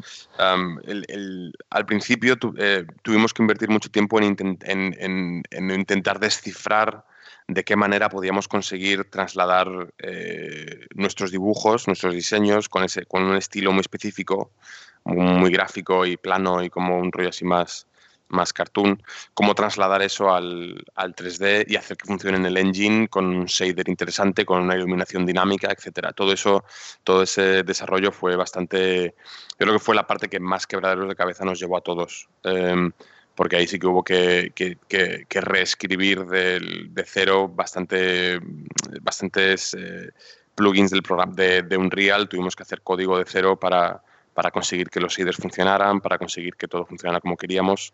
Y mm, esa fue la parte más complicada, yo creo. Y bueno, has dicho un real. ¿Algún motivo en particular? ¿Porque el estudio está familiarizado o por la calidad? Sí, gira, gira, más en torno al hecho de que, de que sabíamos que este iba a ser una, una, producción eh, dura, complicada y, no queríamos tener que enfrentarnos a un, a un software que no conociéramos. Em, entonces los chicos de Nogos tenían experiencia con Unreal y sí que desde el momento número uno dijeron que, que esto sabrían cómo hacerlo en Unreal y que en Unity tendrían como que reaprender un lenguaje nuevo y cómo, cómo utilizarlo y entonces directamente saltamos a, a, trabajar con, con Unreal. Visualmente queda muy chulo y además bastante bien optimizado. Nosotros lo, lo hemos podido probar y, va muy bien de velocidad, que es importante en realidad virtual para evitar posibles mareos e historias. Sí, sí, sí. sí. y bueno, si, si tuvieras que, destacar la, bueno, vuestro, vuestra experiencia Garaimo, como hemos dicho, podría ser, bueno, es un corto, ¿no? Eh, una experiencia narrativa. Comparándolo con otras, eh, ¿qué sería lo que destacarías? O sea, quiero decir, si te preguntaran qué es lo. O sea, en comparación con otros trabajos, ¿vale? ¿Qué, destacarías? Bueno, lo que, lo que creo que, que eso es algo que, que, que desde, desde, desde, mi punto de vista es algo que, es un poco difícil de ver, porque cuando lo estás trabajando todo tú desde tu cabeza y llevas tanto tiempo metido en tu proyecto, tú automáticamente sabes que tiene un valor eh, artístico, sentimental, etc. Pero es difícil justificarlo al resto de la gente. Lo que sí que ahora con el tiempo y habiendo visto a gente eh, usando la experiencia y, que nos cuentan un poco pues, sus testimonios y, lo que les parece, sí que nos damos cuenta de que lo que, lo que, lo que juega mucho a nuestro favor es, es, que la gente se, se involucra mucho con los personajes del corto. Em, creo que hay una parte de la realidad virtual que, es muy bonita, que es esta capacidad de, como tú estás dentro del mismo universo en el que están esos personajes, cualquier cosa que suceda dentro de ese universo o le suceda a los personajes, te sientes más involucrado porque te pasa a ti también, porque tú quieras que no estás en el mismo sitio que ellos. entonces creo que hay, un factor ahí de la historia, que creo que los personajes eh, consiguen llegar y, la gente consigue realmente empatizar con ellos y, consiguen tenerles cariño. Y creo que esa es una parte em, que define un poco el, corto que hemos hecho. Sí, en la, en la experiencia que hemos podido probar eh, podemos observar que hay como atrezos o, decorados que simulan lo que sería estar en, en un teatro ¿Podemos calificar vuestra experiencia como, una forma virtual de ir al teatro o al cine o para vosotros es un nuevo formato de entender el, entretenimiento o el arte? Hombre, eso es, eh, es, muy bonito lo que has dicho. Sí, em, em, no creo que, vayas a suplantar una cosa o la otra, em, pero sí que creo que volviendo un poco a lo que comentábamos antes de que el propio medio eh, todavía no tiene un lenguaje muy claro y todavía no tiene unas reglas súper sentadas de lo que se puede o no se puede hacer. entonces sí, eh, desde luego el teatro fue una de nuestras inspiraciones número uno, dentro del incluso de los recursos que queríamos utilizar como la iluminación, por ejemplo, ¿no? Eh, tenemos todo este spotlight, ¿no? Este foco que sigue a los personajes y toda la iluminación se apaga y se enciende según, según van, va sucediendo la historia, como lo haría en un teatro. Em, desde luego no creo que, vaya a sustantar, eh, mm. a, sustituir, suplantar, em, al teatro de verdad, pero sí que considero que sería bastante impresionante ser capaces de ver una, una, una gran obra de teatro, una gran puesta en escena y que tú seas capaz de estar cerca de los actores y estés en ese momento junto con ellos en ese escenario debe ser algo muy, muy imponente. Entonces sí que estoy, lo que sí que estoy de acuerdo es, el, es, es que hay mucho espacio para explorar dentro del medio de la realidad virtual y, y, desde luego creo que el teatro es un, es un medio que, que tiene un lenguaje tiene unas, unas limitaciones que, que, se transla, que se transmiten o se trasladan muy bien al, a la realidad virtual. Y creo que eh, es cuestión de tiempo que otra gente empiece a intentar aplicar ese tipo de, recursos en la área virtual y, será será súper guay seguro. Sí, sí, sí. O sea, hablando de lo que acabas de decir, en un teatro normalmente, o sea, tú estás sentado y todo ocurre delante tuya. Pero en la realidad virtual, como sabes, estás dentro de 360 grados, para que no entendamos. Eh, en ese sentido, ¿vosotros lo hicisteis pensando en 180 grados o no sé. No, originalmente es, o sea, la idea del, del mi, idea original era, era asegurarme de que, de que, el teatro esté vivo 360, o sea, todo a tu alrededor. Em, lo que pasa es que volviendo un poco a lo que comentaba antes de las limitaciones que tuvimos con el prólogo, em, tuvimos que limitarnos a una sola localización y decidimos que, que, marcara en torno a los 190 grados. pero sí, claro, idealmente lo suyo, lo que queremos hacer es que mientras un set se, esconde delante tuyo, detrás tuyo esté surgiendo un set nuevo y, o incluso que los sets se puedan comunicar unos con otros y, em, jugar muchísimo con, con, la especialidad del, del 360 y, que el teatro, y que el teatro funcione a, todo a tu alrededor. Sí, si os, si os sirve de, de feedback, eh, a mí en la experiencia lo que me ocurría, a mí la, atención mm, se captaba perfectamente, yo estaba muy atento al frente donde, donde transcurre la, historia. Me giré un par de veces, eh, quería buscar de dónde venía el foco de luz y de vez en cuando miraba para arriba, lo buscaba por el cielo, ¿de dónde viene este foco de luz? ¿Quién, lo está moviendo? Y, pero aparte de eso, efectivamente estás eh, pendiente de, la historia, lo que sucede delante tuya, pero tienes la posibilidad, efectivamente, tú estás ahí en medio de, digamos, del teatro, del espacio, y puedes mirar, tienes la libertad de, movimiento, y es lo chulo de, este tipo de experiencias. Sí, de hecho, el, tenemos un, hay un recurso dentro del prólogo que es el, hecho de que tú empiezas, digamos, en, en, el piso, en el subterráneo del teatro, donde están todos los props, ¿no? Y vas subiendo. Y ahí eso surgió un poco hacia el final, pero nos dimos cuenta de que también podemos jugar mucho con la verticalidad del, del espacio 360. Eh, incluso jugar con la idea de que tú mismo o tu plataforma se pueda elevar por encima de los personajes. Por ejemplo, si, si, fuésemos a hacer un, un em, estar en, en, lo alto de un edificio a lo mejor viendo incluso la ciudad de Madrid, siempre puedes levantar al, espectador eh, en el aire dentro de la plataforma y, crear todo un set a tu alrededor. O sea, hay, un montón de, posibilidades dentro de lo que puedes explorar. Y, en, ese sentido, al igual que subes hacia arriba, ¿pensasteis en mover la, como quiero decir, quiero decir, una película tradicional o un montaje tradicional, ¿no? Tú mueves la cámara, o sea, quiero decir, la puedes mover, desplazarla Aquí pensasteis hacer algo así, teniendo en cuenta lo que puede surgir de, Motion Sickness, ¿no? Sí, eso fue uno de nuestros grandes eh, miedos. Em, Ahí, ahí he de decir que, los chicos de No Ghost eh, lo hicieron muy bien porque, claro, yo, yo no tengo tanta noción del, en, términos técnicos cómo se desarrolla la realidad virtual y ellos sí que siempre supieron por pararme los pies cuando me se me ocurrió una idea súper loca em, que podría ejecutar, pues, que, que podría em, suponer, pues eso, mareos, etc. Em, de todas formas, creo que nunca, nunca realmente consideramos la idea de, de mover al espectador como si fuese una cámara, precisamente porque iba en contra de la idea de que fuese una obra de teatro, que, eso siempre fue uno de los pilares esenciales del, proyecto y que definía el estilo. Creo que eso iba, un poco en contra. Em, y de hecho es que todo el set se, genera de una forma en la que, en eh, em, digamos como a tu favor. O sea, la idea es que todo eh, eh, gira en torno a ti. Entonces, eh, si, si, si, de repente empezamos a mover la cámara, toda la idea del set cambiaría muchísimo. Creo que es una, creo que no es una idea que funcione, funcione tan bien dentro del, de Madrid Noir. Creo que no es el, no es el lugar. Hmm. Vale, pues por aclarar un poco lo que hemos hablado antes de Quest, hemos hablado de, de, visores, ¿no? Ahora mismo, que yo tenga entendido, está, lo habéis creado con, con el SDK de Oculus, o sea que es compatible con Oculus Rift, es así, ¿no?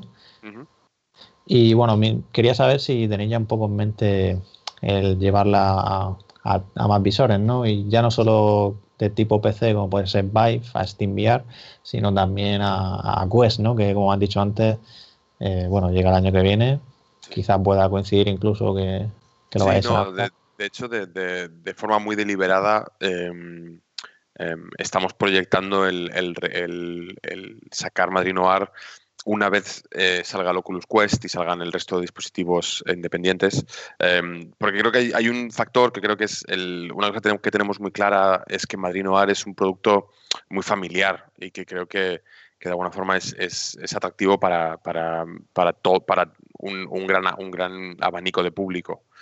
No es un producto para gamers súper centrados ni, ni y, y, consideramos que es, lo que van a hacer estos headsets precisamente es llevar la realidad virtual al mainstream, de alguna forma, ¿no? Lo van a llevar, van a conseguir que todo un público que hasta, hasta ahora o no tenía bien o no tenía el ordenador para, para, para que funcionase un headset y tampoco tenía el conocimiento para hacerlo o incluso el dinero, porque al final entre un ordenador que sea capaz de, correr el realidad virtual y, un, y el headset es una inversión de dinero muy grande y eso ha limitado mucho realmente el, la cantidad de gente que puede experimentar la realidad virtual. Y, consideramos que estos headsets van a, llevar la realidad virtual a un, público mucho más amplio y, consideramos que Madrid Noir es, uno de esos productos que, con suerte, eh, encajará perfectamente en, ese ámbito más familiar dentro de la realidad virtual.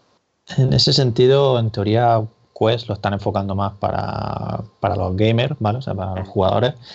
Eh, de hecho, lo comparaban, me acuerdo, con, o sea, quiero decir, en plan de competencia con Nintendo Switch, ¿no? Por la, libertad de llevártela por ahí. Eh, y bueno, y lo que comenta sí que es verdad que va más. Bueno, yo cuando lo estaba diciendo me estaba pensando en Go, ¿no? En Oculus Go, mm. que es más. O sea, el visor barato, es más económico, ¿no? Asequible de, los autónomos que tiene Oculus, ¿no? y, y, bueno, yo creo que, que sí es verdad que merecerá la pena esa, esa tarea de optimización, ¿no? Porque, bueno, aunque no a ver, quiero decir, no estamos hablando de, algo, quizá una gran carga detrás, ¿no? No sé tampoco cómo irá de, rendimiento, pero quizá, o sea, que no sea una tarea tan compleja, ¿no? Bueno, tiene, la complejidad entra sobre todo, el peso entra sobre todo en, todo lo que tuvimos que conseguir que hacer en, un real para que los shaders funcionasen como queríamos que funcionasen. Entonces ahí sí que hay un proceso de, traducción de, todo ese código que se escribió en su momento y de, para, para Oculus y optimizar eso es una, es una tarea al final, como pasa siempre, yo, yo vengo desde un punto de vista más artístico, entonces yo te esas partes más técnicas se me pasan un poco por alto. Pero sí que es verdad que cuando yo lo, yo lo comento como vosotros, en plan, a mí me parece que sería algo muy sencillo, pero siempre me miran con una cara de estás loco. Em, no, pero sí, no, no, decía, no, decía, que, fuera sencillo, porque es que, bueno, o sea, quiero decir. Gráficamente está a un, muy alto nivel, eh, gráficamente. O sea, hemos visto proyectos muchísimo más simples, más planos, lo que como lo quiera llamar pero aquí realmente no será, no será tan, tan fácil a lo mejor.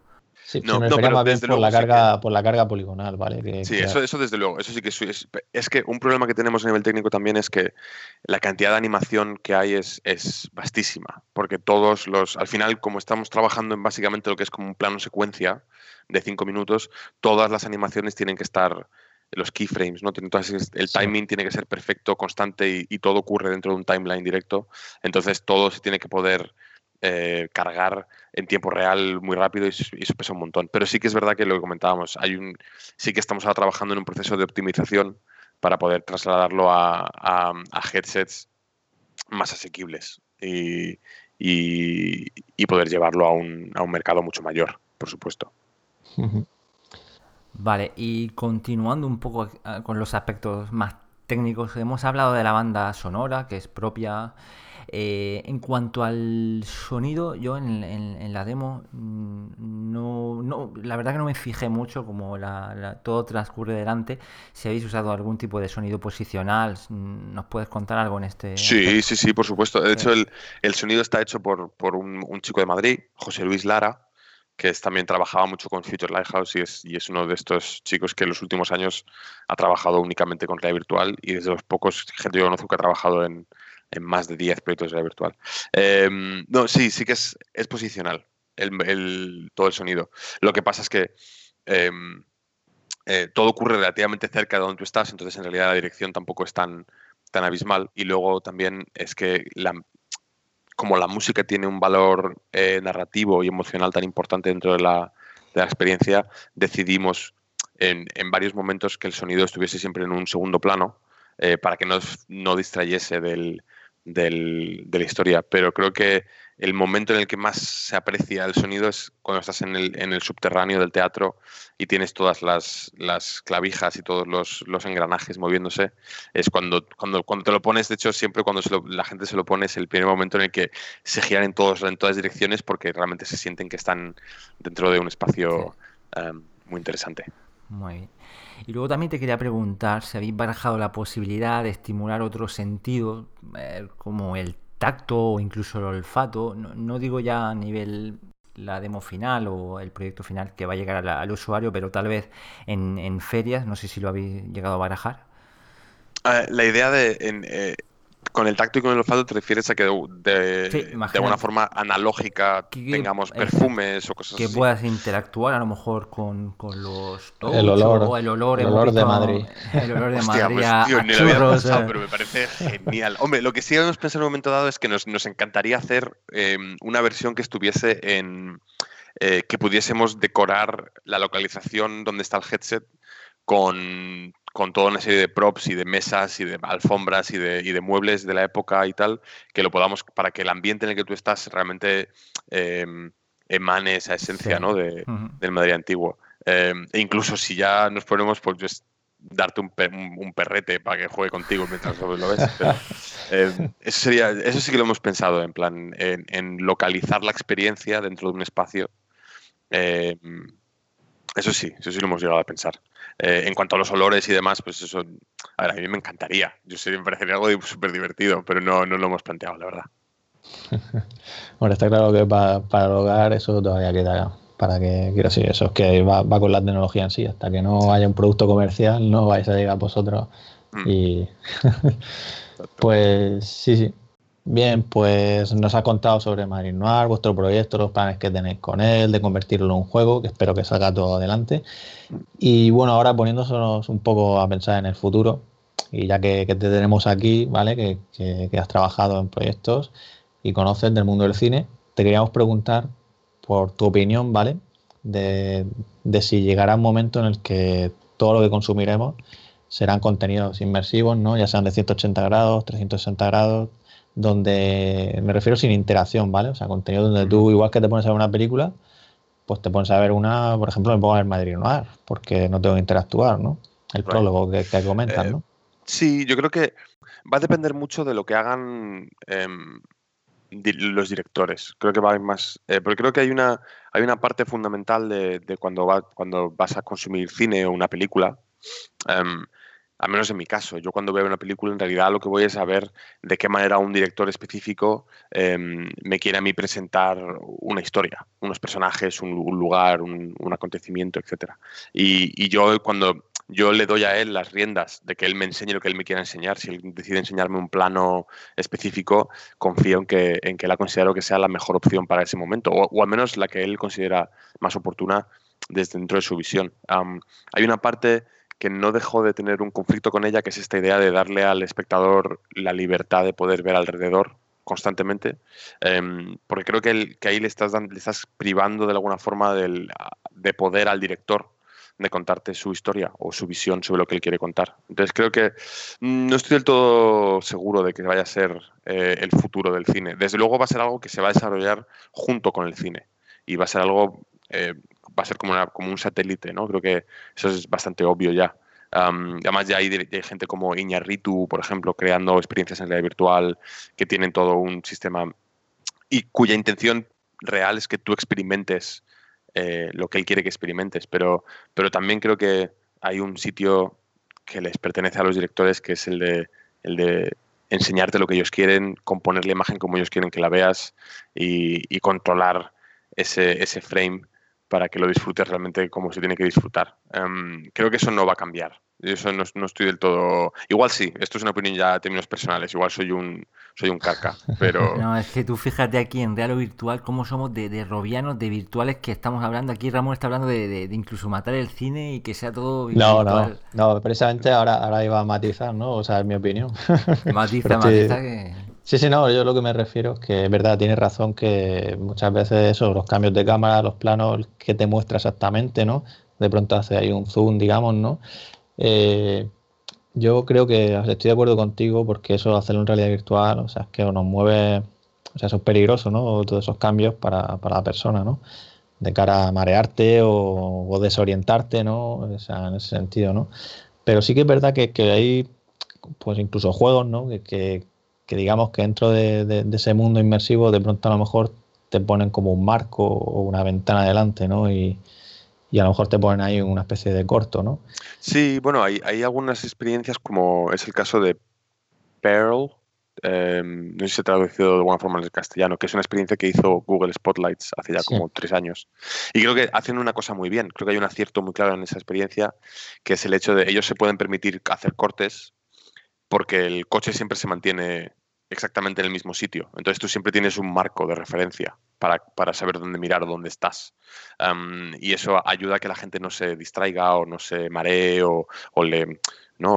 O, se sobresalte al cambiar de cámara. Y sí creo que hay maneras en las cuales la, realidad virtual em, puede incluso llegar a ser más efectiva que el cine en ciertos momentos, en términos de, conseguir un, empatizar con un cierto personaje o cosas así. Pero creo que volvemos un poco volvemos un poco a lo mismo. Creo que al final, por ejemplo, si utilizamos de referencia los videojuegos, los videojuegos cada vez se están volviendo más narrativos o con una presencia de, con unos guionistas increíbles, con un desarrollo de guion fuertísimo, pero tampoco está reemplazando al, al cine. Lo que lo único que está es, consiguiendo eh, eh, experimentar o, desarrollar un medio nuevo con unas herramientas narrativas nuevas. y creo que parte es algo tan genuino que, que una prueba de ello es que el hecho de que nadie ha sido capaz de trasladar ninguna franquicia de videojuego al cine de manera em, em, con éxito. Em, y creo que es porque la narrativa del videojuego es súper específica al hecho de que tú estás controlando el personaje o tú mismo estás tomando las decisiones. Y eso no lo puedes privar, porque es parte de lo que define un videojuego. Y de la misma forma creo que el cine pasa un poco lo mismo. Y creo que el, el realidad virtual o el, el 360 ahora lo, bonito y lo, interesante es que ahora está definiendo ese lenguaje que probablemente dentro de 10 años todo el mundo sepa ya cómo se hacen las cosas en realidad virtual y los digamos los beneficios que tiene sobre el resto de los medios. pero creo que, ser, que, será su, propio su propio contenido. Creo que no creo que luche contra el cine. Sí, bueno, efectivamente, como dices, se está construyendo y ya veremos, porque a lo mejor pasa un tiempo y no sé, nos sorprendemos, ¿no? Y ya solo queremos ese tipo de contenidos, ¿no? Y ya ver algo ahí plano, digamos, aunque sea en 3D, ¿vale? Pero que no puedas tú ver más, ya no nos llama la atención, ¿no? El tiempo dirá. Pero también es verdad que, con todas estas técnicas, por ejemplo, de, la filmación está con, o sea, la volumétrica, ¿vale? Que, que, es imagen real, ¿no? Y que tú puedes pues igual que tienes en, la experiencia renderizada tus 6 grados de libertad, tu posicionamiento absoluto, pues poder ver un poco ahí de, de, esa, esa, grabación real, ¿no? Eso yo creo que abre también ahí un, pues otra historia, ¿no? No, no, totalmente. De hecho, ahora en, el festival de, este que estuvimos en, en Raindance había, se enseñaron muchos proyectos Em, con, captura volumétrica. De hecho, hay un proyecto, creo que es el primer largometraje hecho en volumétricas, que, que, es sobre la vida de. Son los, son los siete milagros de, Cristo. Sí, esta es la que participa Vice Studios. Sí, exacto. Y, es muy interesante verlo, por lo que comentas, ¿no? Que es esta idea de, realmente estar rodeado de gente y realmente estás viéndolo todo a tu alrededor. pero aún, así, Mm.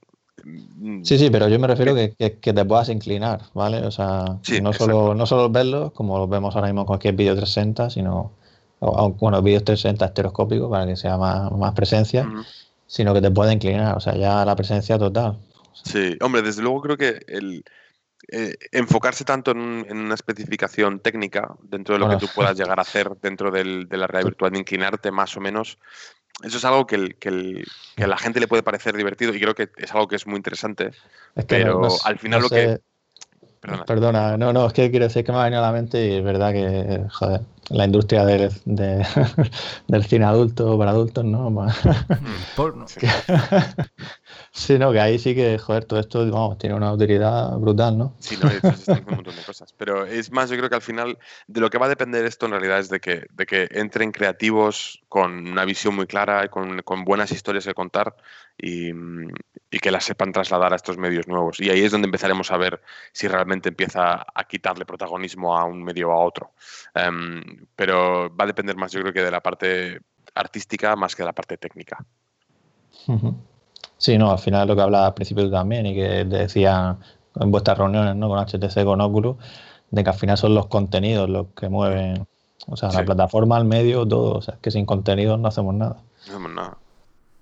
Vale, nos has comentado ya un poquito de, has nombrado el, festival. Eh, eh, Rain Dance Film Festival, habéis ganado ya ahí el, primer premio, ¿no? El mejor debut de, una experiencia de realidad virtual.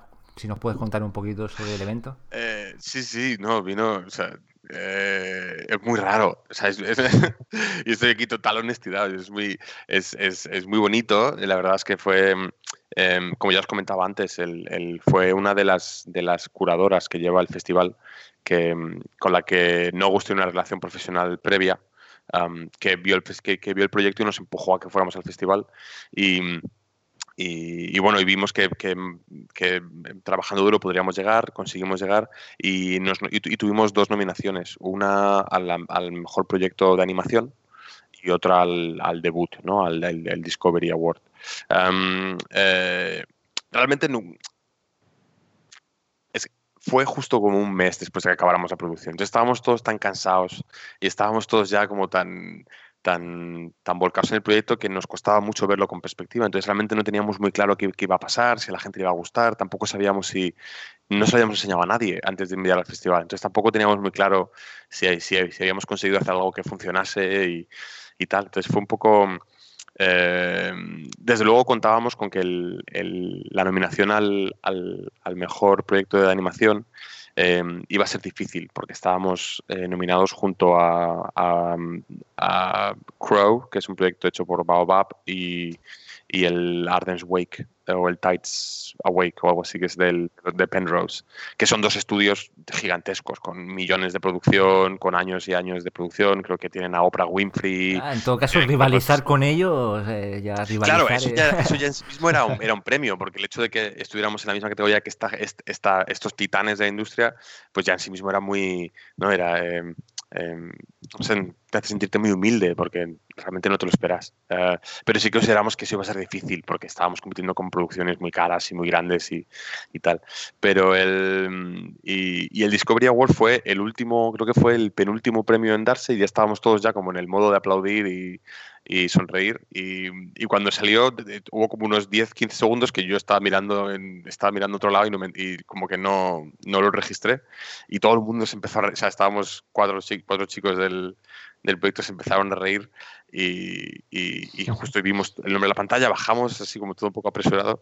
Y la verdad es que fue muy bonito. Fue muy, fue muy bonito también porque de alguna forma califica o, o eh, valida el esfuerzo que, que todos hemos puesto en el proyecto en realidad. Yo, a mí me dio más, me pareció más bonito de cara toda la gente que, que, había estado ahí animando hasta las 2 de la mañana, un fin de semana, para acabar el plano y mandarlo y, y conseguir hacerlo. Y que de alguna forma, pues tú lo que esperas es decir, tío, muchísimas gracias, no sabes el, el valor que tiene esto. Y el hecho de que den un premio, pues automáticamente a todo el mundo le pone, le, eh, le da toda una, una, dignidad de alguna forma, ¿no? Como un, un mérito que, creo que todo el mundo está muy orgulloso. Y, desde luego nos ha ayudado mucho. Ahora, gracias a ese festival y al premio, pues podemos, podemos tener conversaciones con, con, diferentes distribuidores, incluso inversores, etcétera, que tienen interés y ya al menos puedes empezar una conversación con un poco más de, propiedad. Y, fue muy bonito, la verdad.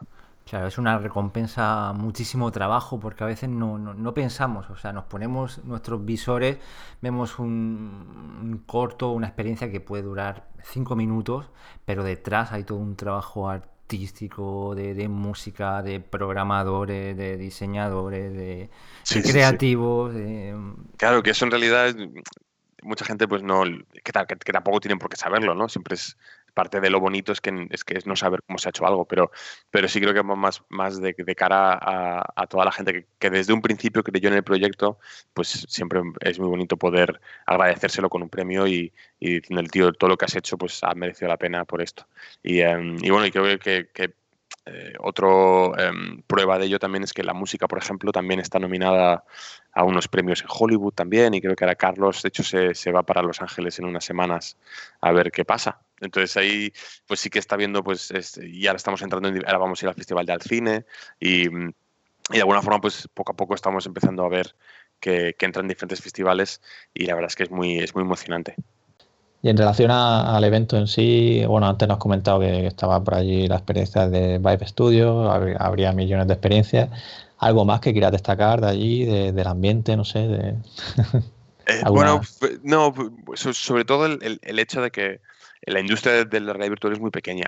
Entonces eh, es, es, difícil eh, saber dónde se esconde toda la gente que trabaja en esto. Entonces siempre es muy bonito cuando, porque tú esto, tú trabajas en tu proyecto en, aislado del mundo, en tu, en tu estudio cerrado ahí, como una caja, unos meses trabajando en esto, y siempre mola pues eh, presentarte a gente que también ha estado haciendo lo mismo y poder ver lo que ellos han hecho. Creo que ahí es la parte de lo que estos festivales realmente lucen, es que permiten a, toda esta, a todos los creativos que se están enfrentando a, a un medio nuevo y que todavía está definiéndose y poder saludarse y hablar de, de los problemas que han tenido y, de, y etcétera. Y eso es un poco lo, lo, mejor del festival. Y que además, por supuesto, que, que, creyeron en nosotros desde el principio y eso pues es algo que, que siempre se agradece. Pues nada, enhorabuena por ese premio en Raindan Festival, porque la verdad es que por lo que hemos visto, o sea, es merecido. Oh, muchas gracias. Nada. Y bueno, en relación a, proyectos, ¿vale? ¿Hay algo que, que, nos puedas contar, que tengáis ahí en mente, en camino? Eh, bueno, pues eh, junto con los chicos de No Ghost, eh, ya después de haber trabajado en Madrid Noir eh, durante el último año, pues ya hemos, hemos creado una, una em, relación artística, por llamarlo de alguna manera. Entonces ya pues estamos todos tirando ideas de lo que nos gustaría explorar eh, más adelante en términos artísticos. Y sí que tenemos ideas de... A mí, desde luego, lo que más me, lo que más me ha impresionado de hacer Madrid Noir ha sido el, poder que tiene un real, o bueno, en realidad el, el, el, render en tiempo real, ¿no? el, real-time rendering que, te permita realmente crear historias o, la calidad a la que te permite llegar en un real sin tener que renderizar nada. Y creo que me encantaría explorar eso en, un corto de animación. Pero eso es más adelante. Estamos probando como diferentes ideas que me gustaría hacer. Y luego en torno a Madrid Noir, pues eh, estamos ahora explorando, eh, estamos prototipando una experiencia de realidad aumentada eh, interactiva, basada en los personajes de Madrid Noir. Em, y es un poco lo que estamos trabajando ahora. Con una historia diferente, ¿no? una historia diferente, personajes nuevos, incluso estamos planteándonos llevarlo a otros lugares, que eso ya en términos artísticos es muy divertido, pues viajar a, al Marruecos de los años 30 o cosas así, donde los personajes puedan vivir aventuras y pues podemos seguir utilizando referencias o marcos del género noir y, llevarlo pues al, un poco siguiendo las guías artísticas que hemos definido con el proyecto, sería muy divertido. Cuando dices realidad aumentada, te refieres a RKit, R-Core, o sea, Apple, móviles, en móviles, ¿no? Móviles y tablets. Y, estamos trabajando ahora en la idea de, eh, de alguna forma, crear un libro o una historia en un, ¿no? es, escrita que se pueda aumentar, ¿no? que se pueda como experimentar con realidad aumentada. Entonces ahora estamos un poco probando, probando cómo desarrollar eso. Pero en realidad estamos enfocados 100% en, en, en, hacer la versión larga del, del, de Madrid Noir. Sí, la que se podría convertir en, un juego, como comentabas, ¿no? Exacto. Esa aventura gráfica.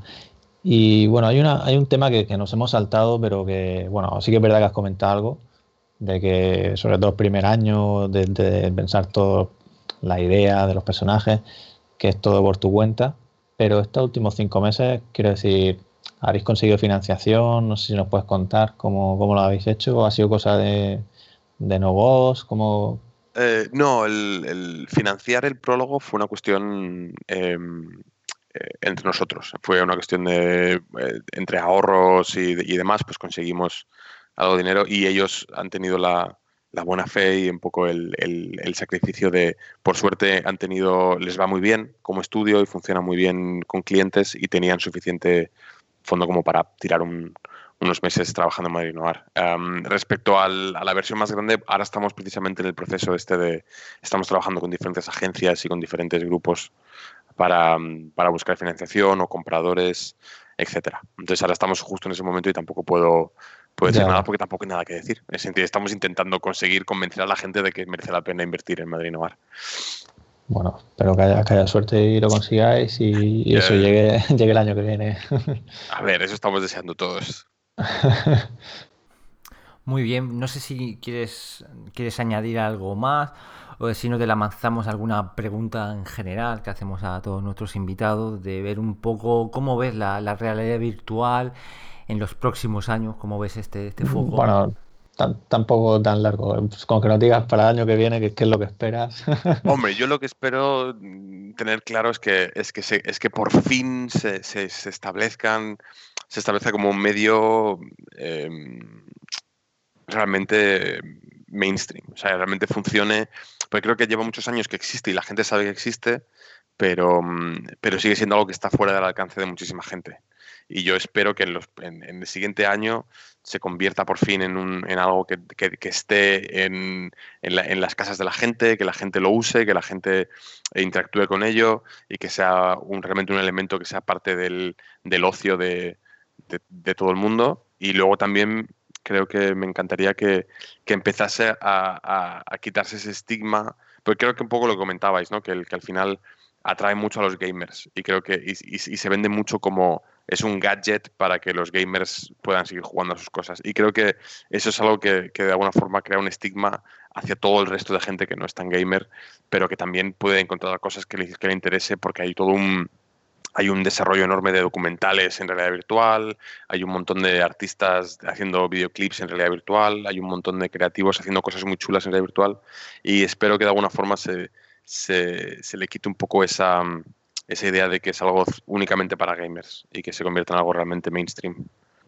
No, totalmente. Ahí, o sea, para gamers simplemente era un poco el enfoque de, de, Quest, ¿no? del público. sí, no, pero es una, es una visión general, es una visión en, en general que todo el mundo tiene.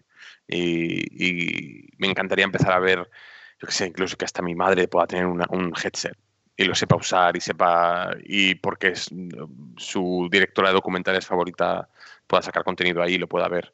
Eso sería muy guay. Y creo que ahí es donde realmente cuando una vez lleguemos a ese punto, realmente ya nadie va a cuestionar que la realidad virtual sea algo no solamente viable a nivel económico, sino que es una, un, un medio artístico súper funcional y súper interesante y que, y que realmente la gente está, está interesada en explorar.